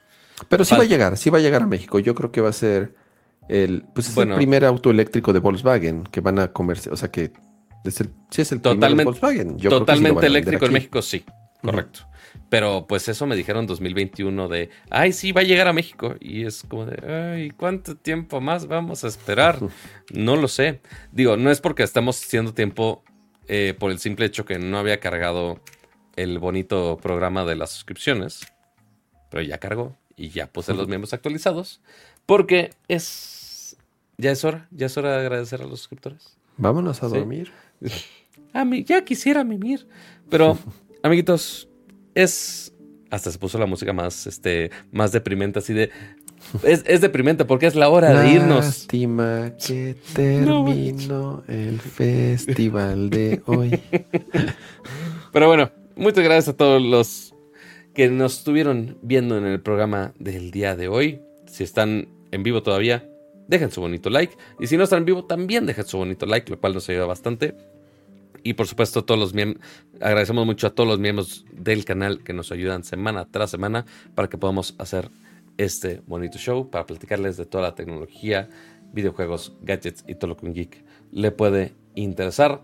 También muchas gracias a los miembros Max que están por acá, que está aquí Lalo Villalobos, Nat Chopper, Pablo Muñoz, Rafael Suárez, Geekblitz, Noé Hernández, Sergio Flores, José Luis Valdivia Menéndez, José Luis Sánchez, Luis Aguilar, Gerardo Hernández, Yamacer 1, Neo Estrada, Adriel Macedo, Arofline, Rodrigo Beltrán, Jerry Dávila, Arturo Reyes, Santi, Adolfo y los ausentes, Aria Gertin, Adalperano Ramones, Víctor Manuel López, Omar Ramírez, Mario Guzmán, Ricardo Bañuelos Rodríguez, Raúl Herrera y ya por último nuestros miembros ultra. Muchísimas gracias Raúl Jesús Ruiz Tapiz, a Gabriel Consuelo y a Cajito por confiar en nosotros y en acompañarnos en este bonito show. Eh, y también, nada más para que no se me olvide, eh, no había visto que ahora YouTube tiene esta sección de actividad de los usuarios. Entonces, gracias a todos los que estuvieran dando sus superchats también a José Alberto, a Nico Plus y a Aria Gerti también, aparte de su suscripción, también de su superchat que se agradece bastante. Espero que con eso me pueda comprar un depa, quién sabe dónde, en, SimCity si me va bien. Eh, y por supuesto, gracias a todos los que están en vivo. Dejen su bonito like, no se les olvide. Ahí, ahí está. Y Ramsa, muchas gracias por acompañarnos en otro bonito show más. A ti, Cuacuac, gracias. Eh, y gracias a los que nos acompañaron en esta edición más de Nerdcore. Y para cerrar con buenas noticias, ya acabó, eh, ya fue su Super Bowl, ya acabó ese deporte de salvajes y viene lo bueno. ya, regresa la Fórmula 1. A fin de este mes, entonces ya preparándonos, ya presentaron todos los autos. Hoy eh, presentaron el último que faltaba, que era justamente el de Red Bull. Eh, Mercedes ya lo hizo también esta semana. Eh, Ferrari lo hizo la semana pasada, otros lo, fueron haciendo en, días anteriores. Ya todo listo para el arranque de la temporada 2024 de la Fórmula 1. Entonces, este, eso es una gran noticia después de varios meses y Fórmula 1 por fin eh, regresemos. Así que hay que, hay que reactivar, hay que reactivar esas, esa, esas suscripciones. Otra pinche suscripción, pato, que hay que pagar. Otra más, entonces, pues ni modo. Eh, este, mejor suscríbanse a Nerdcore Podcast, les sale más. Mejor suscríbanse, así es, mejor suscríbanse a Nerdcore. Muy bien. Eh, descansen, nos vemos la próxima semana. Bye. Bye.